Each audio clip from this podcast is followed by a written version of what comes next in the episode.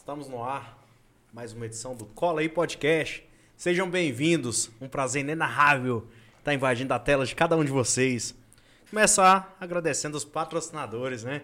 Hoje, eles fazem o nosso programa acontecer. Sem eles e sem nossos convidados, nada aconteceria, né? Então, com ele, na tela, Pedro Vieira Neto, pessoal da Agroeste. Pessoal da Agroeste, os melhores insumos agrícolas, né, Danilão? Certeza. Ele é o representante comercial da Agroeste. Pedrão, um abraço, tô com saudade de você, bebê. TBN Telecom, internet de qualidade no campo e na cidade. Essa daqui eu assino embaixo. É a mesma internet que a gente é, é, usa aqui no estúdio, né? Dei até uma enrolada aqui, gente. né? Deu uma travada, coisa que a internet da TBN não faz não, viu? Então, precisou de internet de qualidade, TBN Telecom. Bravo. Black Tea, quer comprar aquele boné top, coleção nova, tá assim mandando aí todo o design lá dos Estados Unidos, hein, gente? Tá lá. Breve coleção de roupa nova aí, gente. Camisaria, bonés, calças e novidade vindo aí, viu? Autos multimarcas, quer trocar seu veículo, fazer um financiamento, consignar o seu veículo para colocar à venda. Diego e toda a equipe tá lá para te atender com o maior carinho. Autos multimarcas, aquele abraço. Equiflar, móveis para escritório. Fica ali na Avenida Goiás, próximo à Honda. Quer fazer uma sala nova aí, repaginar? Inclusive, a gente vai repaginar o estúdio agora. A equipe da Equiflar vai vir aqui mudar o, o visual pra gente, viu? Próximas edições aí vai vir um cenário novo. Ele é o Lanches, sabor e qualidade. É o lanche que fica aberto até a madrugada, gente. Madrugada fora. Tenho certeza que meus convidados são aqui hoje são artistas, né? Após terminar show aí, já foi parar no Eliel aí. Quem nunca, né? Eliel, aquele abraço. Mais tarde a gente tá chegando aí com tudo. Hoje ele vai colocar uns negócios lá pra criançada. Posso mandar? Olha só, a produção tá falando aqui que hoje o Eliel, você que tá ao vivo aí, vai ter surpresa pra garotada, né? Pra criançada. Dia das crianças, né? Deixar aquele salve aí pra toda criançada hoje. Feliz Dia das Crianças. É a melhor fase da nossa vida, né? A gente não tem preocupação, não tem conta, não tem boleto. Um abraço pra toda criançada que tá aí na residência assistindo aí junto com os papais. Olha só, recado importante. Tá vendo esse QR Code acima aí? Por apenas um real, você pode levar esse iPhone 14 Pro Max ou 8 mil reais no Pix no sábado. Sorteio realizado pela gente, é uma ação realizada pela gente. Aponta seu celular pro QR Code aí. Por apenas um real você vai levar esse iPhone e eu quero entregar para você. Estamos no ar agora de verdade. Hoje ao meu lado, meu co-host, MC Tom, na E- voz, o bravo. Obrigado, muito obrigado. Boa noite. Licença para chegar aí na casa de todo mundo, na TV, no celular, no tablet, de todos os lugares. Atualiza aí que hoje vai ser pipoco, né? Não, hoje eu vim preparado aqui, entrevistar esse monstruoso aqui, o Ele brabo do demorou, demorou vir, mas veio, rapaz. Ele chegou chegando. Che- Seja bem-vindo, MC Gringo. Valeu, valeu, valeu, Bravo. Leonardo. Valeu, MC Tom. Tamo Valeu, junto. mano. Galera, produção, Ronei, Danielzinho. Então se liga, rapaziada. Vou falar, ver se não esquece. Hoje aqui é MC Gringo, aqui no Cola aí Podcast. Bagulho aqui é doido. Olha só, eu levo pro céu. De produção tá ali o meu mano, é meu mano Daniel. Então se liga no meu papo. Olha só, vou te falar. Hoje aqui é MC Gringo, ele também vai entrevistar. Então se liga no meu papo. Olha só, eu canto então. Tá o Leonardo aqui do lado, mano. Mó satisfação. Então se liga, rapaziada. Pessoal da internet, número um do estado de Goiás é o Cola aí Podcast. Ave Maria, que que É isso? nóis, assim, rapaz. Uma máquina. E olha só, a recepção dos meninos hoje foi diferente, né, Dandão? É, Acho que eu posso até recepção. tirar essa caixa daqui e colocar pra cá. Essa ficar vida de aí que os decoração, artistas né? merecem, entendeu? Direção, tá boa essa caixa aí? Não aceito menos que isso. Quem Olha quiser só. chamar, recepção tem que ser essa. Você que tá ligado, agora vai começar a entrevista com a MC Gringo e o pau vai quebrar. É, Vocês viram o futuro MC, MC Léo? Hã? Será que vem? também. Gringo, Ah. hoje tem muita gente acompanhando aí, eu tenho certeza, de todo o Brasil, né? Você Certo. já fez shows aí pro Goiás, Rio de Janeiro, São Paulo, Cara, graças a Deus. Tocantins. Não, Tocantins não. Mato Não. Grosso? Já, Mato Grosso Já, já. rodou o trecho, hein, bicho? Já rodei um pouquinho. Então, Como se diz, rodado, né? Estamos Quem não rodado. assistiu hoje vai estar assistindo aí nos, pró- no- no- nos próximos dias, né? Com certeza. A gente vai falar bastante coisa aqui da sua carreira. É um prazer enorme estar aqui. Meu também. É, eu acredito que Jataí, não só Jataí, mas toda cidade que tem algum projeto, a gente tem que valorizar os artistas da casa. Tô até olhando para a câmera errada aqui. O pessoal tem o. Eu, eu passo por isso também, coisas que vocês passam já há mais tempo, né? Então o pessoal tem o costume de dizer que santo de casa não faz milagre. E a gente está aqui para quebrar esse tabu. Tem que Tem que valorizar quebrar. primeiro os de casa, para depois a gente abraçar o mundo. Tem que quebrar, tem que quebrar, porque a gente tem uma luta muito grande para levar o nome da cidade fora.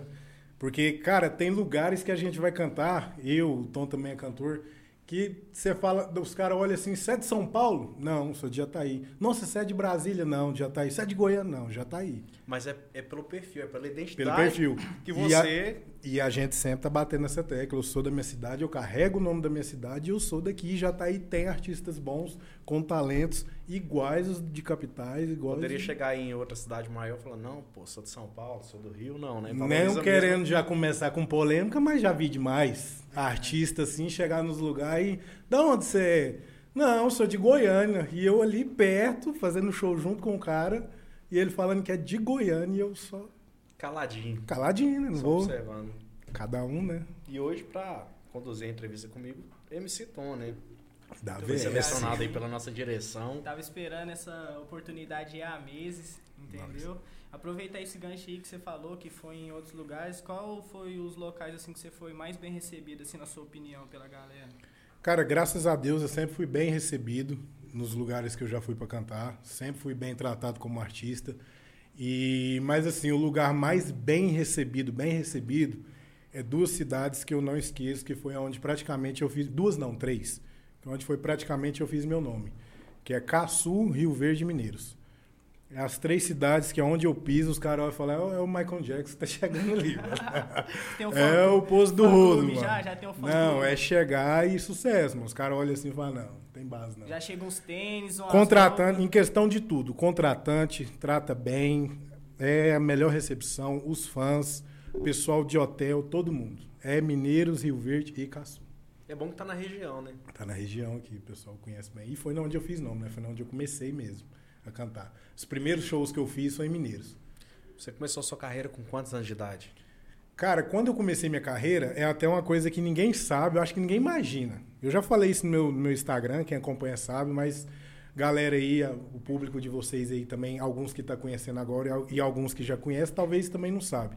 Mas quando eu comecei a cantar, eu não comecei cantando. A gente era um grupo de dançarino, era o bonde dos mercenários. Era desse jeito, foi na época que os havaianos estavam estourados mesmo, né, quando eles começaram ali. E a gente chamava Bom dos Mercenários, então a gente dançava. Começou dançando, aí depois eu comecei cantando. Aí eu cantava e os meninos dançavam. Era eu, quero até mandar um alô pros meninos aí. Era eu, William Quintino, salve William Quintino, Tiaguinho, DJ Leandrinho, da época do Quinta Funk. A galera que conhece o Quinta Funk, que teve muito aqui em Jataí, vai lembrar. DJ Leandrinho e o Jonathan. Era, era nós quatro. DJ Leandrinho, DJ, né? Eu como MC e os outros dois dançando. A gente Será? começou assim. Bermudinha, meiona branca na canela, tênis branco e o baile já embrasou, tá, já, e o pau quebrando, e Que ano que era isso aí, mais ou menos? Cara, era a época da feirinha, quando a feirinha estourou. 2005, 2004? A feira, quando passou ali pra de frente o antigo Britas. que Ah, é- com ali já que é? foi 2008, né, Daniel? É, mais ou 2007. Por aí, mais ou menos. Já levamos uma carreira de um boi lá. eu e Gordinho. Começou com baculejo, terminou com a carreira de um boi. Foi essa Tinha uma área lá, era- foi até engraçado. Tinha uma É. área lá que não podia sentar. Aí o policial falou: Ô rapaz, vocês não podem ficar aqui não. Aí o Daniel, Ah, meu irmão, quero ver quem me tira daqui. o Daniel brabão. Meteu, né? Aí o policial falou: Ô, cadê seus documentos? Vamos começar a conversa direito aqui. Vou ligar pra minha mãe. Eu já tinha celular na época, celularzinho e tal. Acho que o Daniel teve telefone primeiro que eu, ele já foi mais envolvido com, com tecnologia. 3320, Nokia. Não era? Tijorola, né? E aí, Famoso de repente cobrinha. lá, ele tentando ligar pra mãe dele, nada, de repente só aquela explosão na feirinha. um touro invade, um boi invade a feirinha lá, derrubando tudo. Meu amigo, o primeiro que correu foi o policial. Já largou vocês de mão e tchau. Ele olhou pra mim e falou: Bora, moleque, escapamos. é bom dar esses ganchos aí pra recordar, porque. Não, e é o mal é que eu a não sei se vocês perceberam, mas parece que imita ele, né? Direitinho, né? Ah, pô. Vai ver. Vai desligar meu microfone aí agora, Rinha? né? Pois é, então, foi nessa época que eu comecei, aí a gente veio, começou ali na, naquela época que não tinha nem palco, nem nada, né? Nós começou cantando no chão mesmo, fazendo as apresentações no chão, de graça, ali no Quinta Funk. E foi subindo, devagarzinho foi subindo. Dessa época, o maior show que eu fiz foi no, no Natal, lá no que eles entregam brinquedo para as crianças lá no Vilelão. A gente fez um show lá. Foi estouro, Tem entendeu? um tempo já que não acontece isso aí, né? Tem, tem um tempo já. Hoje né? mesmo era o dia das crianças, pô. Era pra, né? Quintinho tá online aí, tá na Tá live online? aí, tá. Alô, Quintino, aí, cheira. Tamo Mas- junto. Mas e o primeiro? O primeiro mesmo, o primórdio. Me- Você fala. Primeiro É porque show. assim, eu tenho que pegar do início, né? Senão a galera não vai entender. começou dançando. Então, beleza. Aí a gente fez essa, essa trajetória do Bom dos Mercenários, fez show pelos, pelos arredores. E essa época foi uma. Foi o começo de tudo, né? Então, cara, você que tá me vendo agora, tudo tem um começo mesmo. Porque nessa época, a gente carregava o som que a gente ia cantar, a gente carregava nas costas, As montava, caixas pesadas. ajudava os caras a montar o som, lavava palco, que tinha lugar que a gente ia cantar, que era ginásio fora. A gente lavava o palco, lavava tudo, carregava tudo, montava tudo, tudo. Ia embora, arrumava e voltava pro show e ganhava só um obrigado. Uma coca ali. Um e nós tava feliz, mano. Nós, pô, nossa, que não sei o quê. Por quê?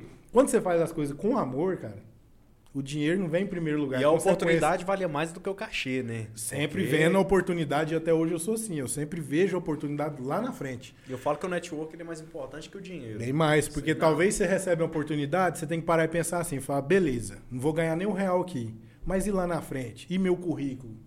Porque artista tem que ter currículo. E meu currículo? O que, que vai agregar no meu currículo? Se for agregar, irmão, abraça. Essa época aí, a Kirani falou que foi em 2009. 2009 é mais ou menos essa... É, Um abraço aí, viu? Mais ou menos nessa época aí mesmo. Aí, beleza. Aí, aí como assim, existe em, em outros lugares também, em tudo na vida, como você faz um projeto com muitas pessoas, não é todo mundo que talvez sonha o mesmo sonho que você. Aí, talvez por conta de, de, de família ou de, de questões pessoais, um vai para um canto, outro vai para o outro, vai para o outro, e aí foi se desfazendo o grupo. Um foi para um canto, outro para o outro. E aí eu, foi na onde eu virei o MC gringo que já vem na onde eu parei e falei, eu não vou desistir. Eu gostei disso aqui, eles me apresentaram o funk. Então eu falei, eu quero isso aqui pra minha vida. E aí eu virei o MC gringo. E aonde eu consegui esse MC gringo foi no Rio de Janeiro. Que quem estiver olhando aí pode acompanhar lá no meu Instagram, tá nas últimas fotos. Eu fui pro Rio de Janeiro, inclusive aqui a Red Bull patrocina aqui o Cola aí Podcast, tá? ó, É, eu fui para um evento da Red Bull que chama Red Bull BC One, um dos maiores eventos do, do Brasil, que acontece uma vez por ano. E cada ano é, eles escolhem um país para fazer. E no ano de 2012 foi no Rio de Janeiro. E eu fui para uma batalha de rima. E graças a Deus consegui classificar, consegui ganhar lá.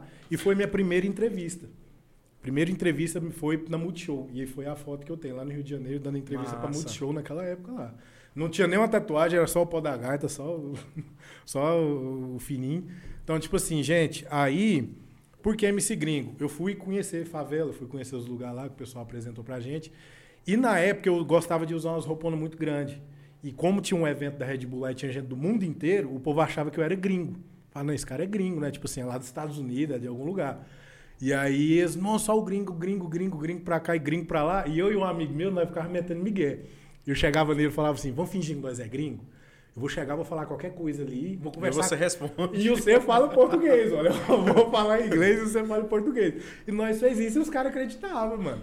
Só que vocês não vão fazer isso no Rio de Janeiro, que os, até gari lá sabe falar inglês, viu? Os gari lá conversam inglês assim. Cidade turística, Eles chegar não- lá vai mordendo arame, né? Eles não passam fome. Inventa outra língua lá. Chega É. Chega falando o país das Arábias lá, porque inglês não teve uma hora lá que não deu certo, não. O gari desenrolava. Inclusive, o Rio de Janeiro tem próprias línguas internas de bairros, tipo como a língua do TTK, que Ah. é uma língua que você muda a sílaba de lugar e tem um- uma própria sonoridade. É a língua deles. No caso, Top. foi da época da escravidão que eles criaram. Eu mesmo não sabia. É, o Paraguai, por exemplo, lá fala 20 línguas. Tem, tem comunidades lá que tem sua própria língua lá. Você tá doido. Chega lá, tu fica mais perdido que segue em tiroteio. Né? Então, gente, aí foi nessa transição de Bom dos Mercenários para MC Gringo. Foi no Rio de Janeiro que saiu, que foi criado o MC Gringo. Cidade maravilhosa. Tu tinha um apelido anterior a isso, não tinha? Tinha, tinha, Qual que tinha. Era Faustão. E os meninos ficaram bravos comigo. Por que, que você não pôs MC Faustão? Coloca MC Faustão. Eu falei, mano, como que você vai, você como plateia, você vai escutar o, o cara lá falar, "Ah, com vocês, MC Faustão, o que, que você vai imaginar? Já pensou, Ô, tu vai lá, vai lá na Band lá, o Faustão apresentando a MC Vai Faustão. me processar. E aí? Eu não tenho dinheiro pra pagar o Faustão daquele, não. Por quê, gente? Eu, a vida toda eu fui gordo. Tô com 29 anos. Até os meus 20 anos eu era gordo, obeso, obeso mesmo. Gordo. Pesava 148, 49 Essas coisas o. Instagram não mostra, né? Não mostra, porque eu nem tenho foto. Mais uma hora eu ainda quero postar no Instagram, porque o pessoal não acredita. E pra te falar a verdade, nem eu lembro. Cara, eu era gordo assim, de correr, a teta pular mesmo. Pa- Cara, eu, eu, eu. Hoje em dia eu acho besteira quem apela fazer brincadeira de gordo. Tem muita gente que, né, cada um com seus, com seus traumas, vamos dizer. Mas assim, hoje em dia esse negócio de gordofóbico, homofóbico, não sei o que, não sei o que. Antigamente, na sua época de escola, os negros te chamava de viado, te chamava de gordo. Vocês resolviam na porrada ali, de- trocavam um tapinha mimimi. ali. Não tinha mimimi, né? Ou talvez você. Não tinha mimimi, ou talvez você ficava naquela guerra de apelido e tudo bem. No outro dia você estava jogando bola, Hoje, não era? hoje é um tal de cancelamento. Não, quebrava o pau, chutava a canela. Chutava- pau, vou vou te quebrar na saída. Vou te pegar na saída. Hoje não E voadeira. Aquela turma, da, da- talvez você é de uma vila ou até Vou de juntar outra. minha aquela- turma, meu irmão. Vou te pegar na É, saída. e você nem saía, né? Você nem ia embora. Chegava na diretoria. Ia lá, chamava a pelo- amor de Deus, os caras iam me pegar. Era de jeito. Hoje em dia, não. Hoje em dia eu fico até com receio. Mas assim, eu sei, eu tenho amigos meus que são obesos, que eu brinco com eles, eles tudo bem. Porque eu sei o que uma pessoa obesa passa.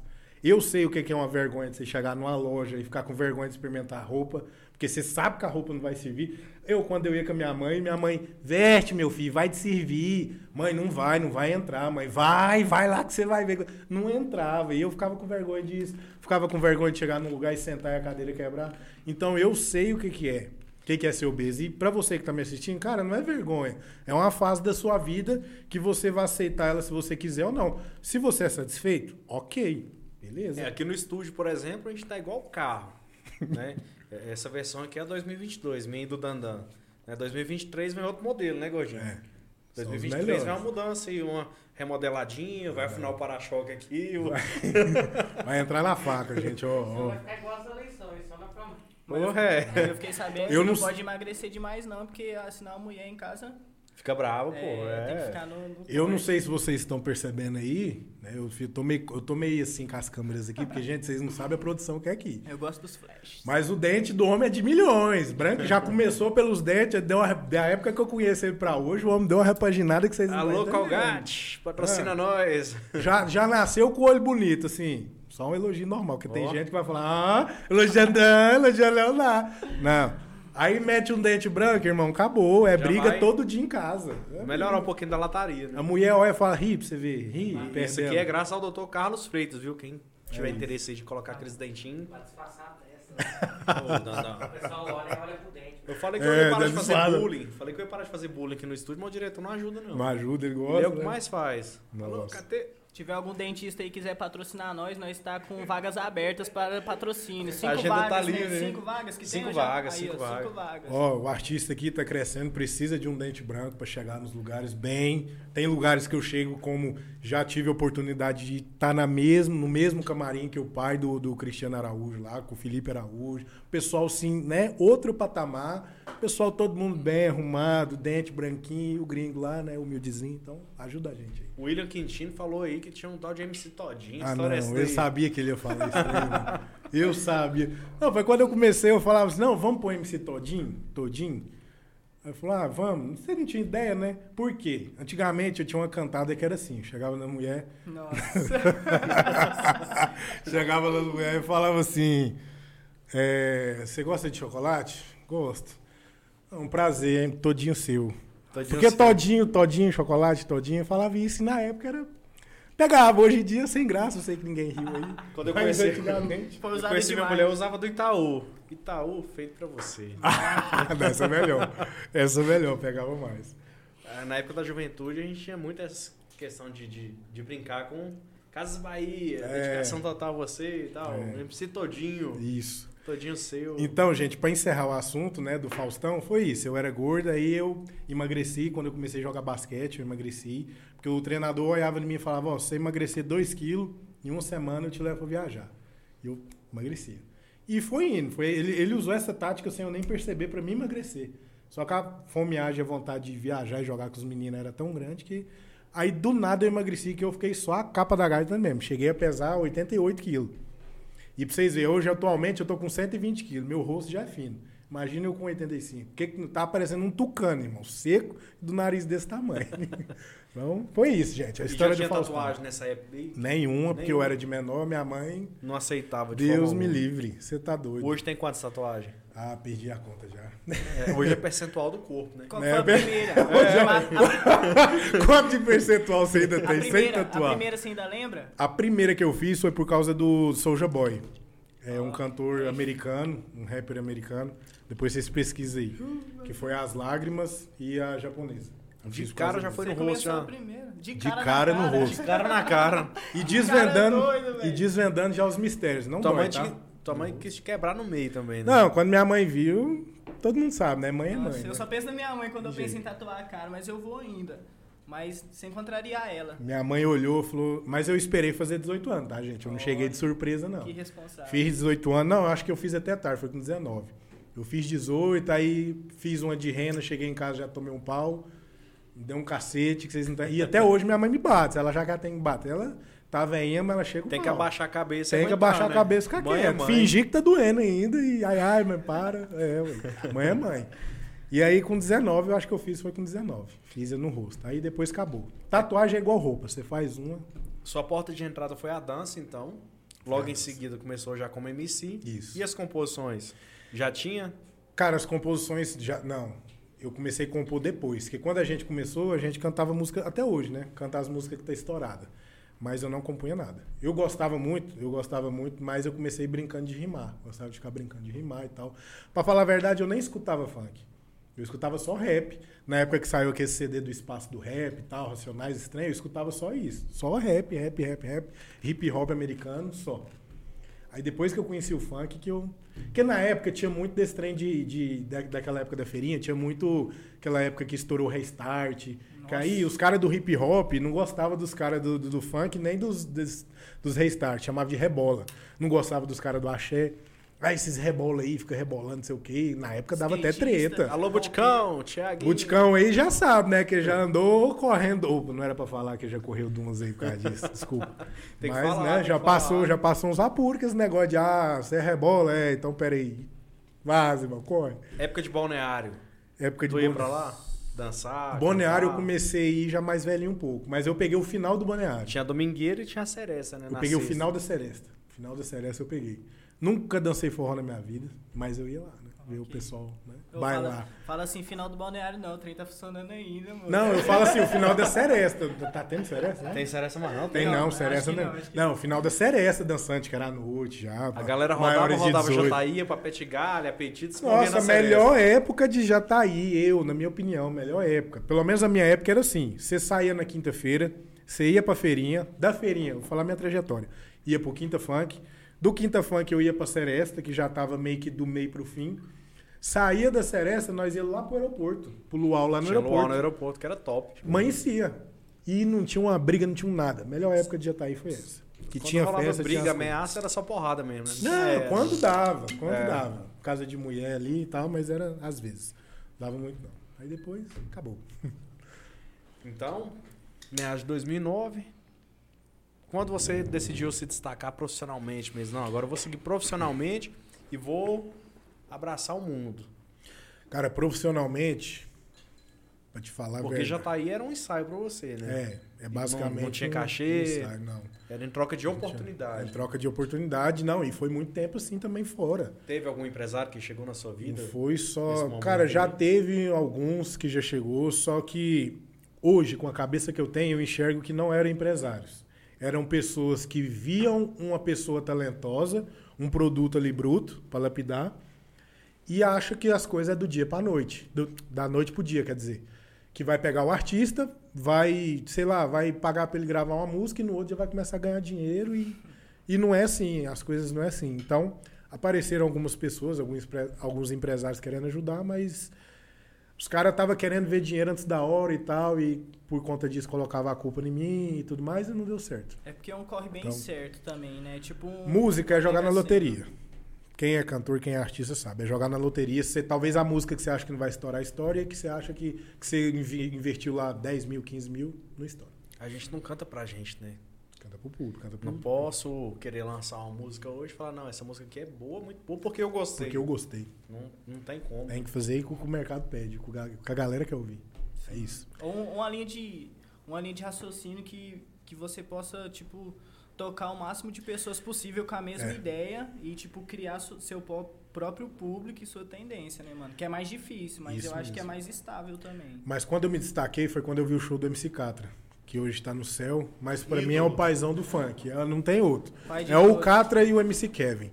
Quando eu vi o show dele lá em Brasília, lá em Brasília não, Trindade, Goiânia ali perto de Goiânia, né? Já pode, pode, é Trindade, né? Não tem como falar Goiânia, é Trindade.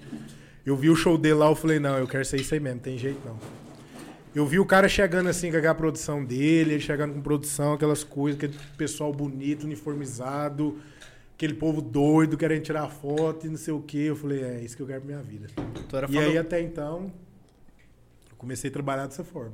tu era fã do Catra, né? Ixi, Qual que era a demais. música que mais te marcava? Rapaz, quer né? que vai pro banheiro cantando. Sabe o que eu vou falar aqui? Pode, canta um pedacinho aí, pô. É tipo assim, a gente, eu mesmo procuro cantar a realidade, né? Eu não tenho carro, não tenho dinheiro. Eu tenho que cantar o quê? Eu gosto da putaria. Pode falar isso aí? Pode falar. Eu Ó, gosto. Atenção, meninos, criançada, menores de 18 anos, sai Hoje é da dia das sala aí. crianças, então Vai pro quarto brincar, né? já tá na hora de ir pro quarto já. Ler, ler livro. Eu gosto da putaria. Então, tipo assim, eu sempre ouvi MC Catra, Valesca Popozuda, na época o Creu, Mulher Melancia, esses negócios. Então a música do Catra que eu gostava era aquela que fala Mama me olhando. Já ouviu? A Mama me olhando. Canta um trechinho dela aí. Mama me olhando, então mama me olhando, vai mama me olhando, gato eu tô apaixonando e vai, mama me olhando. Então mama era assim. Só que a voz do negão era braba, né? O cara cantava assim, dá- dava aquela risadona. Rapaz, pode ser quem for, homem, mulher, o que for. Quando chegava no show do Cadra, que ele pegava o microfone e falava humildade, mijava igual Guaraná, não tem jeito. né? Ripiava até o cabelo, não sei o quê. Ripiava tudo, não tem jeito. Então eu gosto do Cadra. As músicas que ele canta, todas. Suas duas referências, então, eram o MC Kevin e o Catra. Na época, o Catra. Aí depois que o Kevin veio, né? Kevin, ele chegou bem depois. Bem Mas depois, tem na época alguma- já da GR6. Tem já. algumas que te influenciaram assim fortemente quando você começou? Não, se for falar dessa, dessa vertente, eram os havaianos, né? Os Os havaianos que me influenciaram. Foi a porta de entrada Foi a mesmo. porta de entrada mesmo. Que os caras cantavam e dançavam de um jeito. E também era meio que. Não era uma putaria como hoje, tão pesada, mas era aquela coisa duplo sentido, né? Os caras Então, revolucionaram, entende né? Os quem quer, entende quem quer. É. Chegaram pro sertanejo também, né? Misturou o sertanejo com o Misturou. funk ali. Muitos nessa época, né? Os havaianos, MC K9 também. Alô, K9, meu parceiro, um abraço pra você aí. E, tipo assim, ressaltando que o Catra, ele foi, tipo, se não for o primeiro, foi um dos primeiros artistas do funk a misturar, tipo, outros gêneros, como o rap, o trap, tipo assim, ô, é tudo nós, mano. Tudo É. nós, vocês vai ficar desunidos. O Catra, ele sempre foi, foi unido. Pra quem não sabe, eu sempre tive contato com a Silvia Catra. Oi, Silvia Catra, beijão. Depois eu vou repostar lá no Instagram, lá você reposta. A, a mulher dele, a Fiel, que ele tinha muitas mulheres. A né? matriz. A matriz, a 01, era a Silvia Catra. Aqui tava com ele no bom, no ruim, doente, do jeito que ele tivesse, ela tava com ele, cuidava dos filhos dela e das outras. Eu posso falar porque saiu da boca dela, a gente conversando. Então eu tenho prioridade para falar isso aqui. Então, assim, é, o Catra ele sempre foi. Teve a mente aberta, era um revolucionário, não tem jeito. Ele sempre viu oportunidade em tudo e dava oportunidade. E ele não tinha dessa, ah, eu canto funk, eu não vou cantar com sertanejo. Eu canto funk, eu não vou misturar com rap. Tanto que ele não começou com funk, ele era roqueiro. Entendeu? Quem não conhece a história do Catra, pesquisa. Ele começou no rock, depois migrou pro funk. Formado em direito, falando. Fala três, cinco línguas, bilíngue, né? five, five língua, fala tudo. É o cara, fala hebraico, cara é foda. Era diferenciado cara hebraico, As ideias dele, tudo diferenciado. Você tudo... viram quando na internet? E fizeram vídeos dele? 90 dias com o Catra. Foi essa. Eram- Assiste lá pra vocês verem. tinha 90 nove, dias. nove mulheres, não é? Não, na época ele tava com oito, eu acho. Oito mulheres. Oito ou sete um mulheres. Tava nos bastidores. E os filhos, eu acho que ele tava ali na beira de uns 25, 26. Tanto que na época ele lançou aquela música Catra rumo aos 30. Que era 30 filhos. então era mais ou menos O isso. cara era Parece, problema que, aí. Cara, parece que era até a sua risada ficou igual a do cara. Verdade. Então, o cara é foda, não tem jeito. E graças a Deus, antes dele partir, eu tive a oportunidade de Eu cantar ia te com ele aqui. agora. Hã? Ia te perguntar isso agora. Tive. Graças a Deus. Nossa, eu gra E já agradeço tá a Deus todo dia. Aqui, quando ele veio na Seven, aqui, na época da Seven. cara. Seven. É. Ganhei o boné dele, um boné vermelho que ele tinha. Hoje eu não tenho mais, que me passaram a mão no boné, tá? Mas enfim. Quem quiser devolver. Quiser devolver, porque, nossa, é do Catra. Pode Mas nem deve na- ter também a Pode pessoa. deixar na porta de casa se você tiver com vergonha de olhar na minha Põe cara. na sacolinha e joga lá dentro. Ei, gringo. E quantas já tá aí? Teve alguma decepção em relação à cidade? Já tá aí. De apoio? É isso aí que eu Pode te falar tudo, gente? também. Porque, cara, é igual você falou. A gente luta diariamente por causa desse tabu de santo de casa não faz milagre. Só que já tá aí, cara. Infelizmente não dá, tá? Eu vou falar aqui em primeira mão. Quem quiser criticar, critica, paciência, mas já tá aí, não valoriza os artistas que tem. Não valoriza, tá? Isso é uma realidade que eu não sei se um dia vai mudar, mas não valoriza. Não é só o gringo, não é só o Miguel Lucato quando estava começando, não é só o Tony Francis, não é só o Cedo Samba, o Cedo Samba. né? Não é só o Cedo Samba, que eu tô falando dos que mais fizeram história, né? Não é só esse pessoal, tem mais alguém? Alessandro e Gustavo. Então, não é só por, ah, é só porque você canta funk. Não, não é. Já tá aí, não dá valor nos artistas que tem aqui. Eles dão valor nos de fora. Nos daqui, eles querem de graça. Faz, não, canta lá de graça. Não, mas pede um camarim. Ei, vai ter uma cervejinha lá, tu bebe. Não, é, não, canta lá pra mim. Não, canta lá pra mim lá. Eu te dou, lá, eu te dou quatro cortesias lá e você canta lá pra mim lá, tá bom? Não dá valor, não dá camarim, não dá nada, nada. Sabe o que é nada? É nada. Mas o gringo, esse tabu aí, eu acredito que é, é do interior, é de cidade pra cidade. É uma cena que se repete não só aqui. Trocando ideia Infelizmente. durante o decorrer de vários podcasts, a gente vai vendo que a mesma coisa que se passa em Jataí, se repete em Rio Verde, Mineiros, Caçu. Rony tá Principalmente, principalmente em Rio Verde, pra lá com a galera né? do, do pagode, né? Galera do pagode lá, eu conheço todo mundo. pra- Nós que estamos aqui no interior de Goiás, acho que o pagode, o cedo samba, o funk é na contramão. Vocês são na contramão da parada. Então tinha que ter uma valorização. Tinha que ter. Porque literalmente não tem concorrência, né? Verdade, não tem. Grandes talentos com pouca concorrência. Não tem. Se, a se- grandes empresários, apoio político, valorizasse mais vocês, a chance de estar lá em cima a Era nível muito, nacional era muito era maior. era muito. gravar um EP, gravar Porque um assim, cara, quem quiser tirar a sua própria conclusão, vai no meu Instagram, arroba confere, só olha, tira a sua conclusão. E você também, quem tá aqui dentro, pode falar o que vocês acham. Olha onde eu tô chegando e olha onde eu cheguei sozinho. Sozinho que eu falo assim, sem investimento, sem empresário. Lógico que no decorrer do- da nossa caminhada, aparece uma pessoa aqui, outra ali, te ajuda. Com- tora. né? Te ajuda e tá, tá fudido igual você, mas te ajuda o, o pouco que tem. Mas imagina se a gente tivesse uma gestão, né? O pessoal da política, ou alguém que ajudasse né, no, no investimento para gravar um clipe, para fazer um, um ensaio fotográfico legal, para investir na imagem, para divulgar, principalmente para colocar os artistas da cidade, que já tem um tempinho que eu não vejo isso, em colocar em questão de espaja, essas coisas grandes que a cidade faz, que a prefeitura correr- faz. Vai lá correr atrás do- dos organizadores que são de fora. Entendeu? Não bota, não bota os artistas da cidade pra cantar em evento grande da própria cidade. E eu não entendo isso. E você sai pra fora, igual eu já saí muitas vezes, e já cantei em eventos grandes, pecuárias e tudo fora. E é uma recepção que. Esse e eu é fico foda, né? grilado, cara, eu, eu tenho que parar com eu tenho que me corrigir com isso. Mas eu até hoje eu não consegui controlar e ficar doído com isso. Porque eu falo assim, gente, olha o jeito que o povo me trata fora. Por que, que não me trata lá dentro da minha cidade, sendo que eu tô carregando o nome da cidade? E eu não vou mentir. Eu carrego o nome de Jataí, falo que eu sou daqui, não pela cidade, e sim pelo meu público. E sim pela pessoa igual você, você, todo mundo que tá me assistindo aí, por vocês que eu carrego o nome de Jataí. Porque se não fosse vocês, se eu pudesse separar, dar um nome para vocês e excluir o nome de Jataí, eu faria isso. Porque prefeitura, político, ninguém ajuda a gente. O meio artístico. É Talvez pelo- ajude outras coisas. É mais pelo que representa o. que Mas os viveu. artistas não ajudam. Então eu bato na tecla, carrego a bandeira por causa do meu público, de quem tá me assistindo aqui, de vocês. Se não fosse isso, eu não carregava, não. Você acha que o sertanejo tem mais facilidade hoje no interior de Goiás? Tem. Não, porque o Goiás é o berço do, do- do sertanejo, não tem como. É. Mas mesmo assim no interior ainda há uma dificuldade. O- eu acho que o berço mesmo assim é Goiânia. O cara que canta sertanejo assim, quer ficar melhor, é, é, é- é ir pra Goiânia. Só que Goiânia também tem, um- tem uma parada de uma panelinha lá que depois a gente entra nessa questão. É complicado. Tanto no funk, eu acho que. Não sei no meio sertanejo, porque eu não canto sertanejo, então não conheço tanto a fundo. Mas no funk é muita panela. Tem muita panela lá. Você Certo. tem que ser muito baba-ovo pra estar nos lugares. Polêmica. Verdade é essa. Polêmica. Verdade é Você essa. acha que a polêmica ela te beneficia ou te atrapalha? Goiânia? Qualquer lugar, polêmico na sua carreira. Polêmica. polêmica, eu vou dar um exemplo aí da Tatizak. Beneficia em questão das pessoas te conhecer. Sendo bom ou sendo ruim, as pessoas vão te conhecer. Quem que é esse gringo? Que treta foi essa com a Tati? Ai, se a pessoa estiver assistindo, quem conhecer a pessoa, manda pra ela. Mas hoje em dia não tem treta com essa pessoa mais não, já foi, já passou.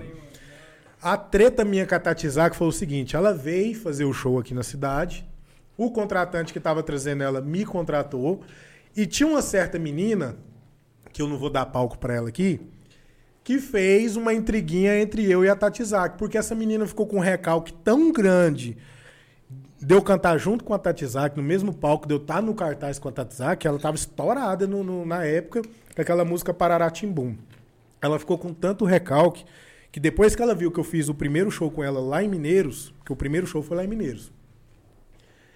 Quando ela veio para Jataí, essa menina tinha acesso à Tatizak porque ela trabalhava junto com o contratante que trouxe a Tatizak. Então ela ficava junto com o cara, então automaticamente ela tinha acesso a ela. Ela chegou na Tatizak, me mostrou, falou: Ó, esse MC é daqui e falou que rasta mais público que você. Da onde, gente, que eu ia arrastar mais público que a mulher com a música estouradíssima, top 1, Tal do- Nudes. Eu de fiquei sabendo. nudes e tudo, rolando peitinhos, não sei o quê. Da onde? da onde que eu vou? Você tá ficando doido? Era Tatizak, irmão. Nem com Era Léo, nem com Nem Léo. que ela tivesse com música estourada, só de daquelas coisas todas, aquelas crocâncias. Tá doido? Não. Aí. Crocância foi foda. Não, aquelas Mulher crocâncias, aquelas coisas mais pra frente, a rapaziada do Rio tá ligado. E aí, o que que acontece? Cara, eu fiz o primeiro show com ela em Rio Verde, chegou em Jataí, ela tava com a cara fechada pra mim, eu olhei assim, eu eu não fiquei sem entender, porque do nada, né? Já tá aí, tratou super bem, chegou em Rio Verde. Não, Rio Verde me tratou super bem. Não, Rio Verde não, Mineiros, Mineiros. Foi o primeiro show. Me tratou super bem, chegou aqui em Jataí, cara fechada. Falei, uai. Fiquei calado, né? TPM. Falei, não, deve ser, acho que ela tá brava, TPM, sei lá. Ou talvez, né, não deu, naquela época não tinha OnlyFans, né? Mas tá bom. Aí, o que que acontece? Eu fiquei assim. Tu chegou- tá lá? Hã? Tu tá lá também? Não, não, não tô não. Gringo. Ah. Aí, o que, que acontece? Aí eu. Na hora do show da Tatizak, ela pegou o microfone bem no começo do show, a Seven lotada, bufando de gente. Ela falou assim: É, porque tem um MC aqui, não falou meu nome, que tem um MC aqui assim assado que falou que rasta mais público que eu. Cadê o público da Tatizak? Aquele povo gritou que quase derrubou aquela boate. Aí eu falei: Ah, entendi. É pra mim, indireta. Mas eu não fiquei por baixo. Ela fez isso, meu show era depois do dela. Ah, depois na hora do meu show também rebentei, quebrei o pau. Mas não falei nada dela, porque, né, vou caçar treta com ah, no 01 na época. Mas aí logo no mesmo dia à noite ela fez um Snapchat, na época tava estourado o Snapchat, falando, aí ela falou meu nome. É, porque um tal de gringo, não sei o que, de Jataí e tal, um cara que não sei o que, e falou uma pancada de coisa que eu não me recordo no momento. Mas aquilo ali pra mim. E nem foi eu que tinha visto, porque eu não tinha Snapchat na época. Meu celular era bem ruim, então não tinha como baixar esse trem. Me mandaram. Eu dormi num dia, vamos um pouquinho num sábado, um exemplo. Eu dormi no sábado, no domingo eu acordei que eu olhei meu Instagram bufando. Falei, não é possível que eu tô famoso, velho. Nossa, bastante direct, curtido, trem bufando de um jeito que eu falei, o que, que é isso? Vou ter que olhar. Estourei. Estourei. Vou lá olhar, estourei, meu amigo. Vai tá Estourei. estourado, Falei, esquece. Pá, esquece, esquece mesmo. Que hora que eu fui lá olhar o que tinha do fã-clube dela me xingando. que MC de merda é esse? Pra falar tudo, né? Que MC de merda é esse? Meu cachorro tem mais seguidor que esse cara. Que não sei o quê. O papagaio do não sei do Katadzaka tem um papagaio azul, não sei se tem até hoje. O papagaio da Tatizak tem Papagaio- mais seguidor do que ela. Pagar se morrer só de atropelamento, porque de velhice não vai não, né? Morre mais não, tá igual a rainha lá que morreu. Eu acho que o papagaio ainda tá vivo e a rainha foi. A rainha acho que até hoje tá velando, moço. Eu vi velório comprido igual aqui, brincadeira. Rapaz, e foi isso a treta. Aí o que que acontece? Depois da treta, eu fiquei com tanto ódio, cara, tanta raiva. Eu cacei essa menina por tudo pra descobrir quem que era, porque quem faz fofoquinha não fala quem foi. Seus próprios amigos sabem da fofoquinha e não falam quem foi. Cacei essa mulher, cacei, cacei, cacei, cacei, achei. Aí, irmão, eu fiz igual Sintonia. Levei pras ideias. Já catei ela, fui na casa dela. Me desculpa, tá? Até na época, até te peço desculpa aqui pela minha atitude, mas fui na casa dela, catei ela dentro da casa dela, com os irmãos aí, pá. Levei pra, um, pra, um- pra uma casa e Pau falei, molhado. Não quebra, pau molhado não quebra. Falei, você vai fazer um vídeo falando que você inventou rolo, porque você inventou rolo e você sabe que você inventou rolo. Não, mas é porque não sei o que, eu tava com ciúme de você com ela, porque eu sou fã dela, não sei o que. Eu falei, então você fez uma merda que você não tá entendendo tamanho. Você faz um vídeo aí agora que eu tô filmando. Sentei do lado dela no sofá, ela fez o vídeo, aí eu mandei pro produtor dela que eu tinha acesso, mandou pra ela e ficou tudo bem, a gente fez as pazes. E pegando o gancho aí do Sintonia, tu participou da seletiva do Sintonia na. Fiz a seletiva. Sintonia ele Da é, Netflix. é de origem da Netflix, né? É, o Sintonia, ele. Na verdade, quem produz a Sintonia, a série, é a Condzilla. É a Condzilla que, que produz. E aí eles fez parceria com a Netflix pra soltar a série, né? E isso foi bem engraçado, que foi na época do- da pandemia, no TikTok, que lançou o TikTok, foi na pandemia. Tinha nada pra fazer em casa, e eu sempre gostei desses série, filme, essas coisas de, de traficante e tal. E na época tava estourada aquela novela da Bibi Perigosa, né? Com Sabiá e tudo mais. E aí eu vi um vídeo lá do Sabiá, um corte dele falando. Peguei, fiz a dublagem, postei. Ah, gostei, postei. Rapaz, no outro dia que entrei, puf, 200k. No outro 300, no outro 400. Até então, beleza. Nossa, viralizou sim, um pouco, né? Não viralizou, mas viralizou um pouquinho. No, no Instagram, No TikTok. TikTok. Do TikTok. E depois eu vou falar pra você por que, que meu TikTok foi banido, tá? Eu sou cheio de polêmica, irmão. Eu sou cheio de polêmica. Você tá entendendo? E aí. Tá, e aí no outro dia, depois, assim, acho que uns quatro dias depois do vídeo, que eu olhei no Instagram a mensagem do, do pessoal da Netflix. Porque no meu Instagram, no meu TikTok, eu não sabia colocar e-mail, estranho, eu só tinha posto no Chegou lá o Instagram. verificadão, Netflix. Ah, rapaz, chegou que eu olhei lá, eu falei assim, né, estranho é golpe. Tá igual eu vendendo Mas tava lá o azulzinho verificado, né? Aí tava lá e tal, a mensagem deles lá e tal, pedindo meu e-mail. Mandei meu e-mail. Aí eles mandou uma carta lá de convite, falando que ia fazer, acho que foi na segunda, né? Segunda, se- a segunda temporada da, da Sintonia. E que eu tinha um perfil todo de fazer o Badá que tava na cadeia. Que na segunda eles iam soltar o Badá e, e que eu tinha um perfil para fazer o papel. E que eles gostaram do vídeo, deu dublando, que eu tinha a imagem, como se diz, uma imagem vendível, né? Uma imagem que vende para isso. Falei, eu nem respondi na hora, né? Eu fiquei meio Em choque. em choque, né? Porque, uai, Netflix. E pior que era verdade. E aí eles pediram foto minha, e-mail, pegaram, fizeram toda uma arte lá, divulgaram, eu divulguei também. Só que o quê? Tem coisas que, que esse pessoal. Tipo assim, eles, eles não é emocionado igual a gente. A gente, se depender da gente, a gente quer falar tudo, né? Só que não pode, tem que soltar os trem devagarzinho do jeito que eles deixam. Falou, ó, você pode divulgar isso aqui, você pode divulgar isso aqui, isso aqui, isso aqui, você fica quieto por enquanto. Então, eu divulgava o que eles iam deixando. Enfim, participei da seletiva, fiz até uma entrevista com a TV aqui, com a Rio Claro. E, assim, resumindo tudo, eu participei, eu cheguei até a final, fiquei entre os três colocados. Que foi um rapaz de São Paulo, um de Brasília e um de Goiânia. E três colocados assim, né? Os três lá e mais eu. Era pra fazer as dublagens, gravar e mandar. Só que o quê? Eu desci pra terceira posição porque teve uma cena lá que tinha que chorar. E nessa última seletiva, eles não queriam só vídeo, gravar um vídeo e mandar. Era ao, ao vivo, vídeo ao vivo. Então eles te ligavam e você fazia a cena. E tinha que chorar, e eu não dei conta de chorar. Não dei conta de forçar choro, eu pensei na morte da bezerra, pensei em tudo que você pensar, eu pensei. pensei em tudo que você imaginar. Mensalidade da academia atrasada, o whey acabou, os venenos acabou. Pensei em tudo que você pensar, eu pensei. O João dos Venenos cancelando. Cancelando tudo, e eu falei, meu Deus, e eu não dei conta de chorar. Não dei conta nem de sair. Porque se fosse só um vídeo, né? Eu ia lá e enfiava o dedo no Não, mas é, é foda, Não dá, não dei conta de Nossa. chorar. E aí eu perdi pra um rapaz lá que todo mundo fez a cena chorando e eu não consegui.